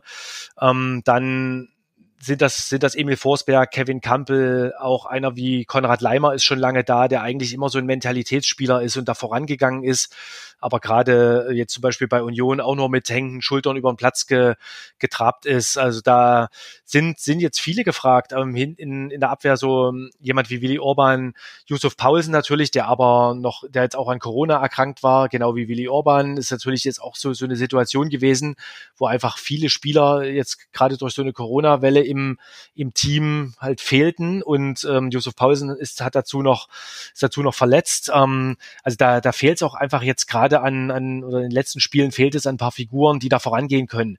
Das jetzt das muss natürlich jetzt auch von allen ähm, muss muss da jetzt was kommen, weil dieses dieses Alibi ähm, jetzt wir wir sind mit der Spielphilosophie des Trainers nicht einverstanden. Das ist jetzt erstmal passé. Ne? Ich meine, Marco Kurt und Achim Bayerlotzer, die vertreten jetzt keine komplett andere Philosophie, aber jetzt jetzt muss die Mannschaft jetzt muss von der Mannschaft halt auch viel mehr kommen, als das vorher der Fall war. Ähm, wie ist in so einer Situation das Verhältnis zum, zum äh, Geldgeber zur, auch im Prinzip zur Red Bull Zentrale? Gibt es da irgendeinen spürbaren Druck auch? Ähm, nee, äußert sich Dietrich Matteschitz irgendwie mal oder ist das eigentlich eher so ein Ding, äh, du hast gerade gesagt, je mehr man verdient, desto mehr kann auch reingebuttert werden und so. Also ähm, da wird jetzt nichts Grundsätzliches gerade in Frage gestellt. Das ist schwierig, weil da das ist, ist so ein geschlossener Zirkel, da hört man extrem wenig, weil Dietrich Matteschitz sich öffentlich so gut wie nie äußert und sich auch fast nie in Leipzig blicken lässt. Also der war, glaube ich, so, das kann man an einer Hand abzählen, wie oft der schon in Leipzig im Stadion war. Und jetzt ist es inzwischen schon wieder ein paar Jahre her, dass er zuletzt da war.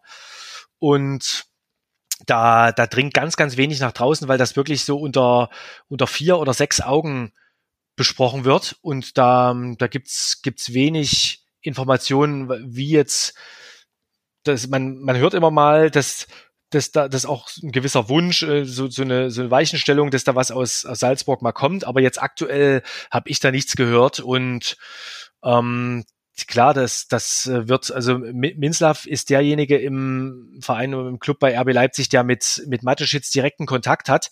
Und natürlich unterhalten die sich auch darüber, aber äh, Mateschitz ist ja auch kein ausgewiesener Fußballfachmann. Der äh, hat jetzt Oliver Minzlaff als als seinen Stadthalter sozusagen in, in Leipzig auserwählt und vertraut dem auch, was die sportlichen Entscheidungen angeht. Also ähm, da, da wird es jetzt, wird's jetzt wenig ganz konkrete Hinweise von Dietrich Mateschitz geben. Der ist, ist ja eher ein Motorsportfreund, kennt sich da aus.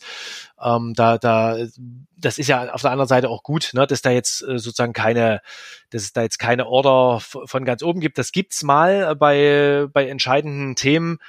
Ist, ist schon gut aus möglich, äh, äh durchaus möglich, äh, dass da dass es da auch Ge Gespräche gibt und auch, dass das Mateschitz da Dinge hinterfragt, Fragen stellt, aber wie gesagt, das ist reine Spekulation. Ähm, dass Matthias Jeißler als Trainer aus Salzburg kommt, ist aber gar kein Thema. Oder ist das also gerade jetzt kein Thema, weil man ja genau das im Sommer gemacht hat? Ja, ich glaube schon. Ich glaube, dass das wäre jetzt, ähm, das würde wie, wie jetzt das gesamte die Red Bull Filialsystem zu sehr ins Wanken bringen, wenn man da jetzt schon wieder den nächsten Trainer abziehen würde. Ne? Das ist ja, es wird ja schon alles so äh, immer organisiert, dass sich das auch fügt. Ne? Das, das äh, Jesse Marsch war zwei Jahre in Salzburg ähm, und wurde dann zu RB Leipzig geholt. Also dass man jetzt nach einem halben Jahr den Jeißel schon wieder abzieht und, und nach Leipzig holt, äh, würde jetzt glaube ich auch kein, kein würde keine so positive Resonanz hervorrufen. Also denke, die finden, das ist durchaus ein Kandidat ne, für vielleicht einen späteren Zeitpunkt. Aktuell halte ich das eigentlich für unwahrscheinlich. Man merkt auf jeden Fall an deinen Schilderungen, dass es in Leipzig ähnlich viele Baustellen gibt wie, wie derzeit in, in Gladbach. Jetzt treffen am Samstag ja beide Mannschaften aufeinander. In Leipzig ähm, wird das Spiel sein. Wie denkst du, wird sich RB da präsentieren und was wird konkret Achim Bayerlotzer vielleicht auch schon gegen Gladbach dann verändern? Boah, das ist eine schwere Frage. Ähm, ich, ich glaube, das, das hattest du vorhin schon angesprochen, ähm, dass, dass vor allem von, von den Spielern, äh, von, von der Mannschaft her da ein anderes Signal zu sehen sein wird, weil sie sich sozusagen davon von gefühlt der, der Last des, des Trainers äh, befreit hat und äh, dann jetzt absolut in, in, in der Pflicht steht, da was zu zeigen. Also ich glaube, es wird jetzt von, von den beiden Trainern äh, wird's wird's keine so großen Impulse geben, weil die, weil die erstmal, die sind nur interimistisch da, die äh, versuchen jetzt erstmal den, da natürlich ein bisschen in, in die Mannschaft nochmal reinzuhören, vielleicht auf ein paar, paar Wünsche einzugehen, aber ich glaube nicht, dass wir jetzt irgendwie einen komplett anderen, anderen Stil sehen werden. Also das wird eher so ähm, auf, auf, der, auf der Ebene Einstellung, wie, wie, nimmt, wie nimmt die Mannschaft das Pressingspiel an. Ähm, die werden sich natürlich auch Gladbach gegen Freiburg angucken, um, um dann ähm, aggressiv genug auch ge gegen, gegen Gladbach zu spielen. Ich glaube, Leipzig ist auch stark bei Standards, oder? Leipzig, das, das muss man, muss man der, der äh, kurzen Ära, ist jetzt das falsche Wort, der, der kurzen Amtszeit von Jesse Marsch äh, lassen, dass äh, RB dann die, ich, ich müsste jetzt nochmal nachgucken, gucken, ob es aktuell noch so ist, aber es war auf alle Fälle bis vor ein, zwei Spieltagen war RB die standardstärkste Mannschaft, zumindest mit den meisten Toren. Äh, ich würde vermuten jetzt nicht mehr, weil Freiburg ja gleich vier geschossen hat am Sonntag. Sein, ja. genau. Also das, das hat immer gut funktioniert, aber man muss auch im gleichen Atemzug sagen, in den letzten Spielen, jetzt vor allem gegen Union, war das so. Da sind ja beide Tore auch nach Standards entstanden. Also da ist dann wiederum, das, das passt ja auch zu dieser, zu dieser Anfälligkeit, ähm, da, dass, dass jetzt RB dann immer bei, bei gegnerischen Standards auch schwächer wurde. Wie ist Gladbach da aufgestellt? Ähm, eigentlich war das Verteidigen von Standards bis Sonntag kein Problem. Äh, ich mm. meine, es gab erst zwei Standard-Gegentore, jetzt gibt es halt sechs insgesamt. Also ja, ja. kamen einige dazu. Ähm, selbst beim ähm, Erzielen von Standardtor nicht so gut. Also mm. beide Elfmeter verschossen, das muss Leipzig jetzt, ist jetzt nicht so relevant, aber auch ähm, ja, keine glasklaren Standardtore, Flanke rein, Kopfballtor. Mhm. Das ähm, ja. ist bisher ein Problem. RB hat jetzt, glaube ich, auch fünf oder sechs äh, Standard-Gegentore schon zugelassen. Nach ja, also dem Unionsspiel. Das ist auf jeden Fall ein Thema am Samstag, aber insgesamt auch eine super spannende Konstellation. Hätte man jetzt vor ein paar Wochen gar nicht gedacht, dass da jetzt so viele auf dieses Duell schauen werden, auch wenn man ja ähm, ne, 2019, äh, 2020 gemeinsam die Champions League erreicht hat und es durchaus in vielen Fällen auch mal richtige Spitzenspiele waren. Jetzt ist es ähm, wahrscheinlich das erste Mal auf beiden Seiten so ein Krisenduell. In Gladbach ist es jetzt ja keine ausgewachsene, aber nach zwei Niederlagen mit 1 zu 10 Toren muss natürlich eine Reaktion erfolgen, genauso in Leipzig nach Trainerwechsel und drei Niederlagen in Folge. Was können wir da aus deiner Sicht erwarten? Um, ähm, ihr meint ihr hinsichtlich des Ergebnisses oder? Nee, das, der Art des Spiels, die, die uns da ja. irgendwie winkt ich, ich bin mal gespannt, weil ich, ich glaube, ähm, das so zu, aus, der, aus der Ferne so ähm, wahrzunehmen, dass das Gladbach eigentlich ganz ähnliche Probleme hat wie, wie RB Leipzig, dass, dass man unter Adi Hütter oder auch unter, unter einer gewissen Identitätskrise, Krise, was das Spiel leidet oder was das Spiel angeht, leidet. Seht ihr das ähnlich? Mm, boah, ja, das ist in Gladbach sehr vielschichtig irgendwie. Ähm Erstmal hat Adi Hütter ein paar Sachen, was die Intensität angeht, wiederbelebt, die im ersten Rose-Jahr ja sehr gut funktioniert hatten und da auch das äh, Erfolgsgeheimnis waren. Spielerisch ist die Mannschaft irgendwie sehr lange schon auf der Suche nach sich selbst. Also das Potenzial ist unbestritten. Das sieht man auch immer mal wieder, wie bei so einem 5-0 gegen Bayern. Aber ähm, sie macht oft den Eindruck, dass sie sich zu sehr darauf verlässt, dass sich diese Qualität schon durchsetzen wird. Ähm, in den Spielen gegen Top-Mannschaften ist das weniger der Fall, weil die auch zum einen mehr mitspielen, was Gladbach gut liegt und ähm, ja, also so ist ein bisschen die Gemengelage. Man, mhm. Teilweise weiß man es auch einfach vorher nicht. Ja.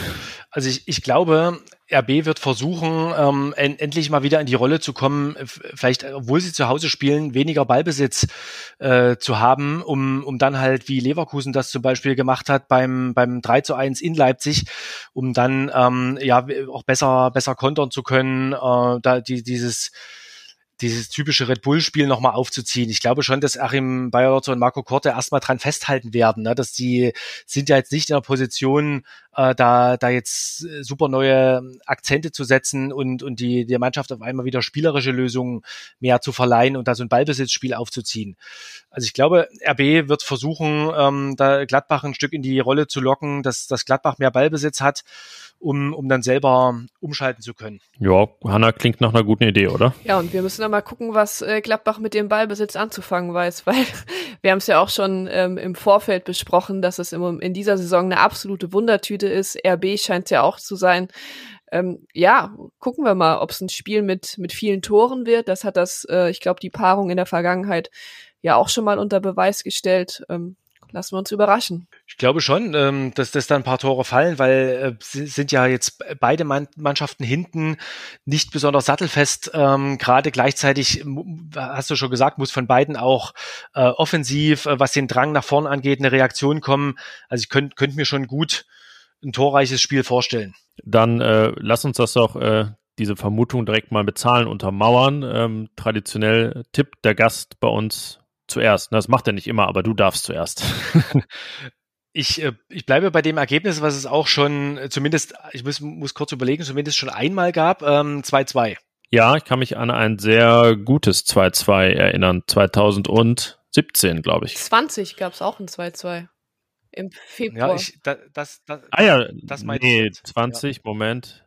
Ja, stimmt, klar. Ja, das war auch ein das war die ähm, wahrscheinlich beste erste Halbzeit unter Marco Rose, kann ja, man sagen. Da, stimmt, ich war lustig, weil ich war da, ja. Da, deswegen, ich kann mich hat, erinnern. Hat RB Glück gehabt, ähm, dann irgendwie so, so nach hinten raus sind die nochmal aufgekommen, gute zweite Hälfte und dann noch das 2-2 gemacht, aber die, die erste, ähm, ersten, glaube ich, die erste Stunde war richtig gut für Gladbach. Dann gab es ja den Platzverweis gegen Alassane Player, den viel diskutierten, weil er abgewunken hat äh, gegen Tobias Stieler. Das war da ja dann das äh, große, hochkochende richtig, Thema. Deswegen ja. ging das, was das Spiel fußballerisch zu bieten hatte, danach ein bisschen unter. Aber ähm, ja, 2-2, also von dir, äh, von der Vergangenheit schon als legitim untermauert. Hanna, was sagst du?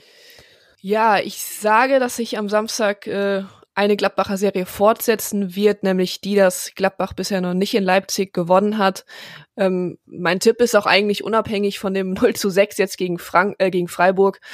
Ich glaube, dass es 0 zu 2 aus Sicht der Gladbacher ausgeht. Vielleicht auch, weil die Leipziger jetzt ähm, durch die Entlassung von Jesse Marsch nochmal ja, ganz anders auftreten werden. Ja, ich glaube auch, dass es keine Konstellation ist, die Gladbach jetzt zugute kommt. Ähm, hab, also die Konstanz fehlt ja auch bei den Niederlagen. Ist jetzt nicht so, dass man da irgendwie äh, schon richtig große Krisen hatte in dieser Saison. Aber jetzt gerade habe ich das Gefühl, es tendiert eher Richtung Negativstrudel. Deswegen sage ich auch, dass Leipzig gewinnt und zwar mit 2 zu 1.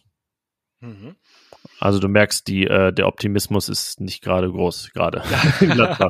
ich, ich glaube, das ist, ihr, ihr habt zu viele Gladbacher Unzulänglichkeiten gesehen und ich zu viele Leipziger, als dass man jetzt selber so optimistisch mit, mit dem äh, Hausteam hier wäre. Aber vielleicht sind wir dann ja wieder bei deinem 2-2, wer weiß. Ja.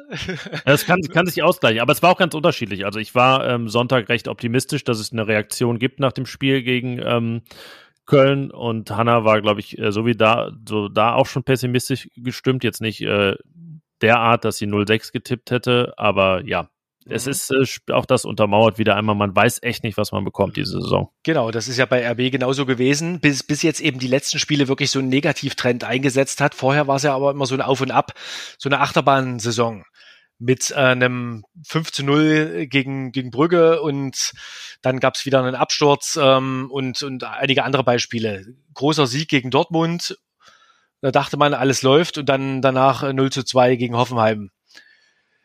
Ja, so äh, mal, mal gucken, wie in welche Richtung sich das jetzt fortsetzt. Spielt Leipzig noch gegen Bayern? Nee, die haben schon gespielt. Was habe ich denn das da war, verpasst? Das war am vierten Spieltag 1 zu 4. Wo war ich denn da? Ach da, 11. September. Ah ja. Okay. Ah, da, ja, ich bin entschuldigt, ich war im Urlaub. Ach. Darf ich euch noch mal eine Frage stellen? Ja, gerne. Ich, ich, mich hat das gestern jetzt gerade angesichts der, der Leipziger Ereignisse hier jetzt verwundert, wie äh, stark Max Eberl hinter Adi Hütter steht. Ist das, ist das äh, so eine Nibelungentreue oder ist das jetzt genau der richtige Weg, um braucht der Trainer jetzt diese, diese Rückendeckung und um, um da vielleicht so die gemeinsam mit der Mannschaft die Kurve zu kriegen? Ähm, in Gladbach gibt es die ja, also die Melungentreue ist eigentlich schon ein richtiges Wort. Die hat ja auch Marc Rose bekommen, nachdem es dann sieben Niederlagen in Folge gab nach seiner Abschiedsankündigung. Und ähm, ja, auch ähm, von Dieter Hecking hat sich Max Eberl ja sehr, sehr schweren Herzens äh, getrennt. Da ist er wirklich extrem über seinen Schatten gesprungen. Und es, man kann ganz weit zurückgehen. 2011 Michael Fronzek in der Saison, als Gladbach fast abgestiegen ist, der hätte auch eigentlich schon der hat zur Winterpause gehen müssen, hat dann nochmal fünf Spiele bekommen ähm, und wurde dann entlassen mit äh, 16 Punkten aus, glaube ich, 22 Spielen. Ähm, also da ist Max Eberl einer, der sowieso ja auch dafür bekannt ist, und das kann man ja auch auf jeden Fall gutheißen, extrem zu Trainern zu stehen. Und in dem Fall Adi Hütter mhm. ähm, muss man auch gar nicht nur jetzt auf der Ablösesumme von 7,5 Millionen rumreiten. Ich bin da jetzt auch der Meinung, dass das absolut richtig ist, weil Adi Hütter definitiv erkannt hat, was dieser Mannschaft fehlt ähm, und was er ihr einverleiben muss. Ähm, es äh, fällt nur extrem schwer, weil es eben gewisse Defizite gibt in dem Kader. Ähm, es ist einfach äh, ja wenig Weiterentwicklung ähm, passiert seit Pandemiebeginn, weil das Geld fehlt, um groß einzukaufen, weil nicht es die Verkäufe gegeben hat, die man sich vielleicht selbst sogar erhofft hätte. Also in Gladbach lebt es halt davon, dass es immer so eine gewisse ähm, frische Spritze gibt für einen Kader in Form von jungen Perspektivspielern. Ne? Also es geht ein Top-Spieler und es kommen zwei, drei interessante neue. Ähm, ja, und das, äh, da ist ein gewisser Stillstand. Das bekommt jetzt auch Adi Hütter zu spüren. Ist ja auch ungewöhnlich, dass ein Trainer letztendlich neu ist und es ähm, keinen so echten, richtigen Top-Transfer gibt, um äh, mal was Neues zu machen. Mhm. Ja, ich glaube, Yannick hat das auch jetzt äh, sehr treffend zusammengefasst. Wenn ein Trainer in Gladbach unterschreibt, dann kann er sich eigentlich sicher sein, dass er da von Max Eberl sehr, sehr lange die volle Rückendeckung hat. Ähm, ob es dann manchmal zu lange ist oder ähm, ob es der richtige Weg ist, das weiß man dann ja meistens erst hinterher. Jetzt im Fall von Adi Hütter gehe ich da aber auch voll mit dem mit, was Yannick gesagt hat. Ähm, ja, es ist jetzt wenn man das Spiel gestern gesehen hat ähm, unsinnig, das dann am Trainer festzumachen. Hm. Weil, weil ähm, du gerade sagtest, Top-Transfer, das wollte ich vielleicht vorher noch nachschieben zu der, zu der Frage nach den Transfers.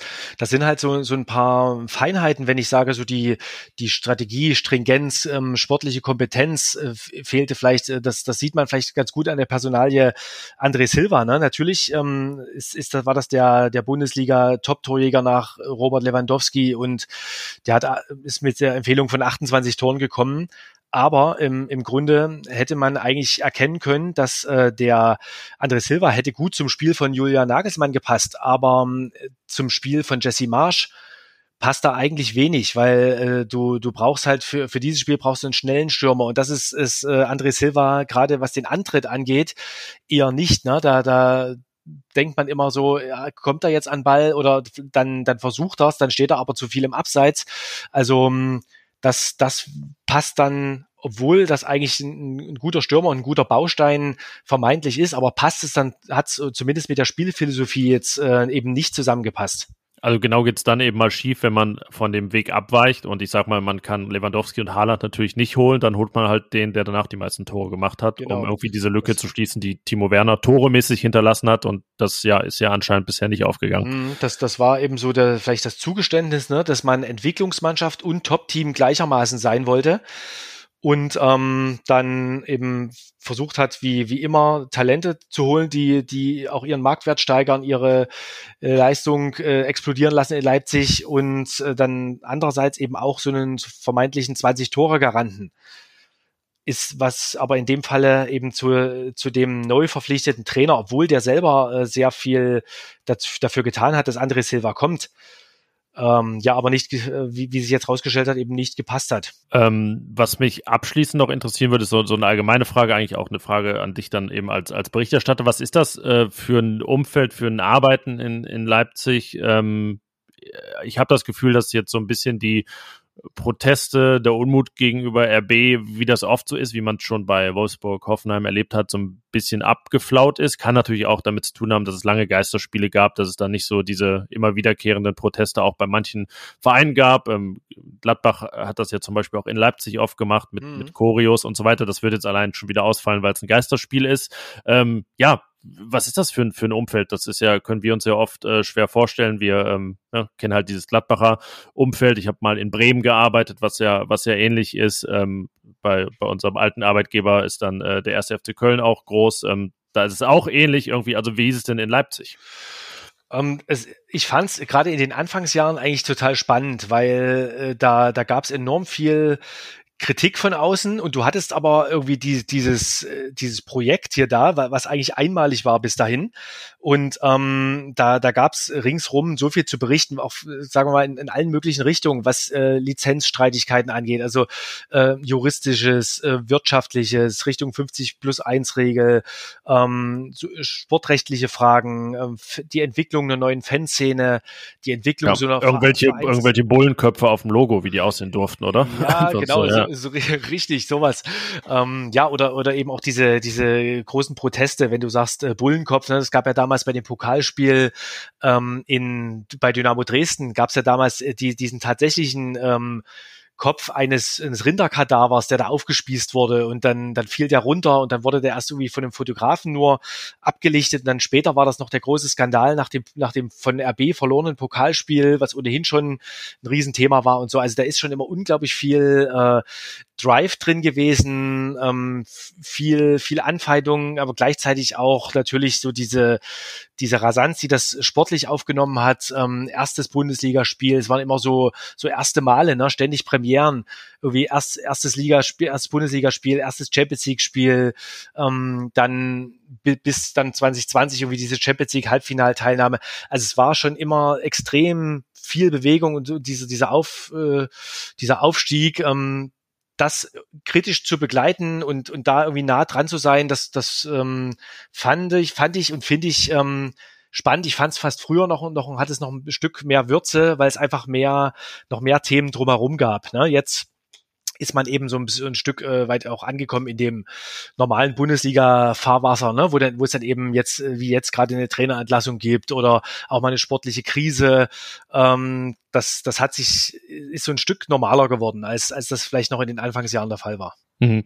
Ähm, wir haben ja vorhin über äh, Mateschitz gesprochen, Red Bull. Ähm, spielt das für so das große Ganze in Leipzig eine Rolle, was da für Diskussionen geführt werden? Jetzt geht es irgendwie um Servus TV, dass das eine merkwürdige Richtung da einnimmt, äh, was ja eben auch zu diesem Imperium gehört. Oder sind das Baustellen, die jetzt irgendwie sich auch in Leipzig niemand anzieht? Also was irgendwie kein Fan irgendwie sonderlich kritisch sieht. Wie, wie nimmst du das wahr? Mm, doch, es, es gibt schon auch so, so, die nennt sich hier nicht Ultras, weil das, glaube ich, von den anderen Ultras belächelt würde, sondern ultra-affine Fans.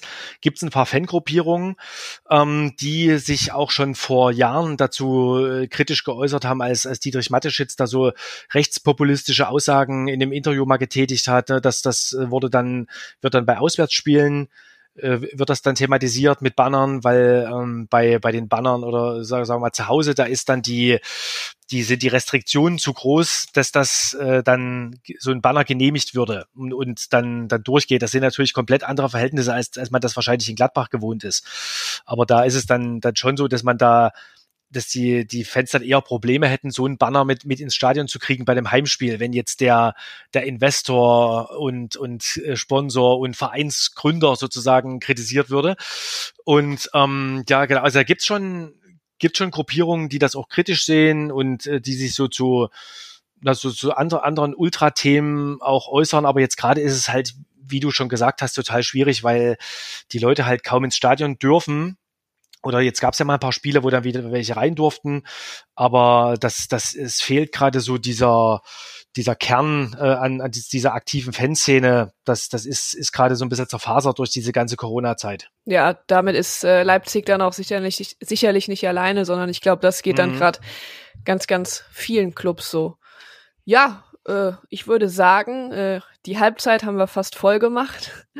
Du hast uns hier, äh, wie ich finde, spannende Einblicke gegeben in das, was gerade in Leipzig und rund um den Trainerwechsel ähm, los ist. Ähm, vielen Dank dass du uns die Zeit genommen, äh, dass du dir die Zeit genommen hast und dass du uns die Zeit genommen hast. Ja. Das ist ein schöner Versprecher. Schöner Versprecher. Aber der bleibt natürlich drin, damit wir hier äh, nach den, mir kommt Ja. schon fast vor wie zwei Krisensitzungen, die wir jetzt hier hatten, äh, positiv raus. Ja, genau, wir waren, äh, genau, das weiß Uliga, wir waren gerade schon im äh, 40-minütigen, äh, weiß ich nicht, Zwiegespräch sozusagen in der Gladbach-Analyse und jetzt Ja. auch noch äh, der Blick Leipzig. Ja, also es, äh, genau, es war viel ähm, sportliche Defizite, Probleme, fast Krisen, die jetzt hier Thema waren, ja. Aber deswegen ist es ja auch irgendwie, das, das bringt ja dann auch wieder so, so eine Spannung und Würze rein. Deswegen ist es ja gerade spannend, äh, wenn man dann so zwei kriselnde Teams, die man eigentlich viel weiter oben erwartet hätte, ähm, eher so Richtung Champions League-Ränge, da aufeinandertreffen jetzt. Ja, genau. Ich hätte auch, geta- also vor acht Wochen oder so, ja, okay, Leipzig ist halt im Spielplan drin, aber dann wäre es so eins von vielen Spielen gewesen. Ich glaube, jetzt ist die Konstellation aber maximal spannend. Absolut. Ja, dann, äh, genau, entlassen wir dich wieder in, in deine tägliche Arbeit. Äh, falls ihr euch jetzt äh, wundert, wir haben gar nicht über Champions League das Spiel Dienstag gegen äh, Man City und so gesprochen, weil das natürlich dann ähm, schon, ja, mit Abpfiff äh, obsolet ist, was wir dann darüber gemutmaßt und äh, gesprochen hätten. Da geht's für Leipzig äh, ums Überwintern in Europa, um die Europa League. Ähm, ja, das äh, erfahren dann alle am Dienstag und wenn ihr die Folge danach hört, dann wisst ihr es schon. Dann seid ihr schlauer als wir jetzt gerade in diesem Moment am Montag, Mittag. Aber so ist das eben in diesem schnelllebigen Geschäft. Also, ja, Uli, vielen Dank dir, alles Gute und äh, bis bald vielleicht. Jo, die Halbzeit ist voll. Macht's gut. Ciao. Tschüss. Ciao. Aufstellungstipp.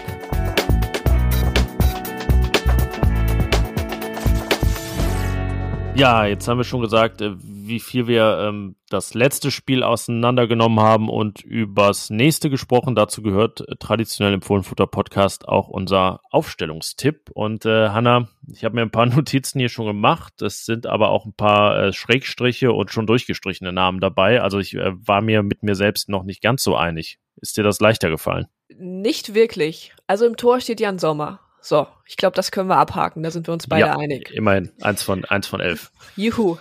Ja, und ähm, darüber hinaus muss man ja sagen, dass Adi Hütter jetzt ja fast schon in die Situation kommt, dass er in gewisser Weise die Qual hat, als dass eigentlich alle Stammspieler fit sind. Das betrifft ähm, oder halt alle, die, die da von 1 bis, bis 18 genannt werden können. Das betrifft jetzt nicht die Innenverteidigung, weil Jordan Bayer und Nico Elvedi ähm, im Moment noch Toni fehlen. Janschke, Toni Janschke. Äh, Nico, äh, Nico Elvedi machte einen fehlenden Eindruck gegen Freiburg teilweise, er war Oh. dabei. Nein, Janschke Äh. und Bayer, Janschke und Bayer sind die fehlenden, ja. Genau, weil Janschke und Bayer derzeit noch fehlen. Und deswegen, um auf Nico Elvedi zu kommen, ähm, du kannst, glaube ich, jetzt in der Innenverteidigung oder generell in der Verteidigung nicht viel ändern. Das heißt, ähm, Ginter, Elvedi, Benzobaini würden bei mir jetzt wieder spielen. Ähm, ich hatte ja letzte Woche schon dafür plädiert und irgendwie ist es ja, weiß ich, ob das jetzt mein persönlicher Aktionismus ist, aber ich denke, da man ja mal ein bisschen was verändern will und muss, ähm, könnte das auch einfach die Abwehrformation betreffen, die Grundordnung. Ähm, deswegen würde ich mal auf eine Viererkette gehen, weil ich das Gefühl habe, ah, Stevie Liner ist wirklich noch nicht so weit. Also es wäre irgendwie überraschend für mich, wenn er jetzt nachdem ja klar war, okay, er braucht noch was, er wird als erster ausgewechselt gegen Freiburg, dann gegen Leipzig wieder beginnt. Deswegen wäre mein Vorschlag eine Viererkette mit von links nach rechts Benzebaini, Elvedi, Ginter und Skelly. Ja, also wenn es eine Viererkette geben würde, dann ähm, würde für mich da dann auch Joe Skelly auf der rechten Seite spielen. Da hat er ja dann auch nach dem Systemwechsel gegen Freiburg wieder ähm, gespielt. Ja, und dann ist die Frage, wenn es äh, doch bei einer Dreierkette bleibt. Also ich kann mich da auch noch nicht so richtig festlegen, ob dann Patrick Herrmann wieder in die Mannschaft rutscht auf der rechten Seite. Oder Mm, oder ja, wie gesagt, wir haben vorhin ja angesprochen, dass Luca Netz irgendwie echt jetzt lange nicht gespielt hat. Ähm, genau. Ja, so richtig weiß man es nicht. Ich habe ihn im Training letzte Woche gesehen, da war er irgendwie der mit meist gelobte von Adi Hütter, ähm, auch äh, was das Defensivverhalten da anging in, in gewissen Übungen. Ja, ähm, aber vielleicht, vielleicht ja, wird es dann wirklich die Viererkette mit Benzebaini links. Das wäre nämlich die einfachste Antwort. Ja, und dann finde ich, wird's ähm, in der Zentrale spannend, weil Manu Kone, Manu Kone vielleicht jetzt an Punkt gekommen ist, wo ihm nach den ähm, ja, zwei schwachen Spielen jetzt auch mal eine Pause ganz gut tun würde. Und das würde dann bedeuten, dass Christoph Kramer ähm, wieder reinrutschen würde. Ja, habe ich auch. Also man kann es nicht wirklich lesen, dass da Kramer steht, nur eigentlich nur ein K, aber es heißt Kramer und daneben steht Zack, also Dennis Zakaria, Manu Kone, glaube ich, könnte die Pause mal ganz gut tun, weil es ja auch ähm, eine englische Woche ist mit drei Spielen binnen acht Tagen. Ähm, davor habe ich mal, äh, ja, ich weiß nicht, ob man es kreativ nennen soll, aber äh, einen neuartigen Vorschlag und denkt mir, naja, wenn Florian Neuhaus kein richtiger Sechser ist in den Augen von Adi Hütter, dann lässt er ihn vielleicht einfach mal nicht auf der Sechs spielen, sondern woanders. Ähm, wie wär's mal mit einem Zehner Florian Neuhaus? Oh, finde ich einen interessanten Gedanken. Ähm, zumal man ja sagen muss, äh, wenn irgendwer der Gewinner des Freiburg-Spiels äh, sein könnte, dann ist das wahrscheinlich Florian Neuhaus, weil er äh, ja sich einfach nichts hat zu Schulden kommen lassen. Hm, heißt das dann bei dir auch, dass Lars Stindl erneut auf der Bank sitzen wird? Hm, ja, ist einer der durchgestrichenen hier, ähm, bevor mir die Neuhaus, Neuhaus-Idee kam. Also ich habe ein 4-2-3-1 hier stehen ähm, mit Hofmann auf jeden Fall rechts und ähm, die anderen beiden wären dann entweder Player links und Tyram vorne oder Player links und Embolo vorne oder Tyram links und Embolo vorne. äh, an Tyram links und Embolo vorne äh, habe ich jetzt tatsächlich auch gedacht. Das ist für mich, also für mich ist eigentlich auch sicher, dass Embolo jetzt startet, nachdem er dann gegen Freiburg äh, 60 Minuten durchgehalten hat. Ähm, das war jetzt auch dann nach seiner Verletzung das erste Mal und das scheint zumindest körperlich gut funktioniert zu haben. Und äh, ja, war also was spricht jetzt gegen ihn? Nö, eigentlich nichts und es äh, spricht dafür, dass Tyrann dann einfach mal links vielleicht auch ähm, besser zurechtkommt irgendwie, weil er sich dann mit Dribbling-Situationen und vielleicht auch mehr überhaupt Ballaktionen äh, Selbstvertrauen holen kann und überhaupt wieder Rhythmus. Ähm, ja, also ich fasse jetzt mal zusammen, was es bei mir heißen würde. Bei mir wäre es dann Sommer, äh, Viererkette Benzebaini, Elvedi, Ginter, Skelly, davor Kramer, Zakaria, Zehner Neuhaus, links Tyram, rechts Hofmann und vorne Embolo. Ja, bei mir wäre es dann äh, vor Sommer die Dreierkette aus Ginter, Elvedi, Benzebaini und rechts dann Skelly oder Hermann. Da äh, kann ich mich nicht ganz genau äh, festlegen. Wenn Hermann rechts spielt, spielt Skelly links. Ähm, und in der Mitte dann, wie bei dir, Zakaria und Kramer. Ja, und dann äh, vorne die drei Wilden, nenne ich sie jetzt mal, äh, hoffentlich dann wieder aus Borussia-Sicht, äh, Embolo, Hofmann und Tyram. Ähm, ja, es hat in der Vergangenheit immer, immer wieder äh, variiert. Selbst wenn Tyram auf dem Flügel anfangen sollte, äh, kann ich mir vorstellen, dass er da eventuell auch mal mehr in die Mitte rutscht. Das kann ja, hat, hat die Vergangenheit gezeigt, das kann bei Borussia vorne ja auch immer sehr, sehr flexibel aussehen. Und ja, gucken wir. Die Trainingswoche beginnt ja erst und dann schauen wir mal, wie Adi Hütter dann am Samstag aufstellt. Ja, bei den Einheiten, die öffentlich sind, werden wir wie immer dabei sein. Also mindestens einer von uns aus unserem Team. Und ähm, ja, eine spannende Woche bei Borussia. Dann würde ich mal sagen, äh, danke für deine gelungene Podcast-Premiere. Ich hoffe, Vielen. du kommst wieder. ja, ist jetzt die Frage, ob das, ob das heute jetzt nach so einem Spiel ein Geschenk oder eine Strafe war, dass ich hier mit dabei sein durfte. Ja, aber muss es sich auf jeden Fall nichts aus den Fingern saugen, weil, glaube ich, ähm, die Dinge sehr offensichtlich rumlagen. Und äh, ja, aber man trotzdem ja ein paar der Puzzleteile noch zusammenfügen muss, ähm, weil ja, da äh, einiges, was vielleicht vorher noch äh, an Ort und Stelle war, äh, gesprengt wurde. Naja, es ist äh, ein, auf jeden Fall ein spezieller Podcast mit einem 0 zu 6 zu starten oder nach einem 0 zu 6 zu starten. Und äh, ja, ich hoffe, nicht nur dir hat's gefallen, sondern auch den Hörerinnen und Hörern und wie immer noch der Aufruf, ähm, uns zu folgen, uns zu abonnieren, damit ihr auch keine Folge mehr verpasst. Und in dem, in dem Sinne würde ich sagen, dann bis nächste Woche. Tschüss. Bis dann. Tschüss. Mehr bei uns im Netz www.rp-online.de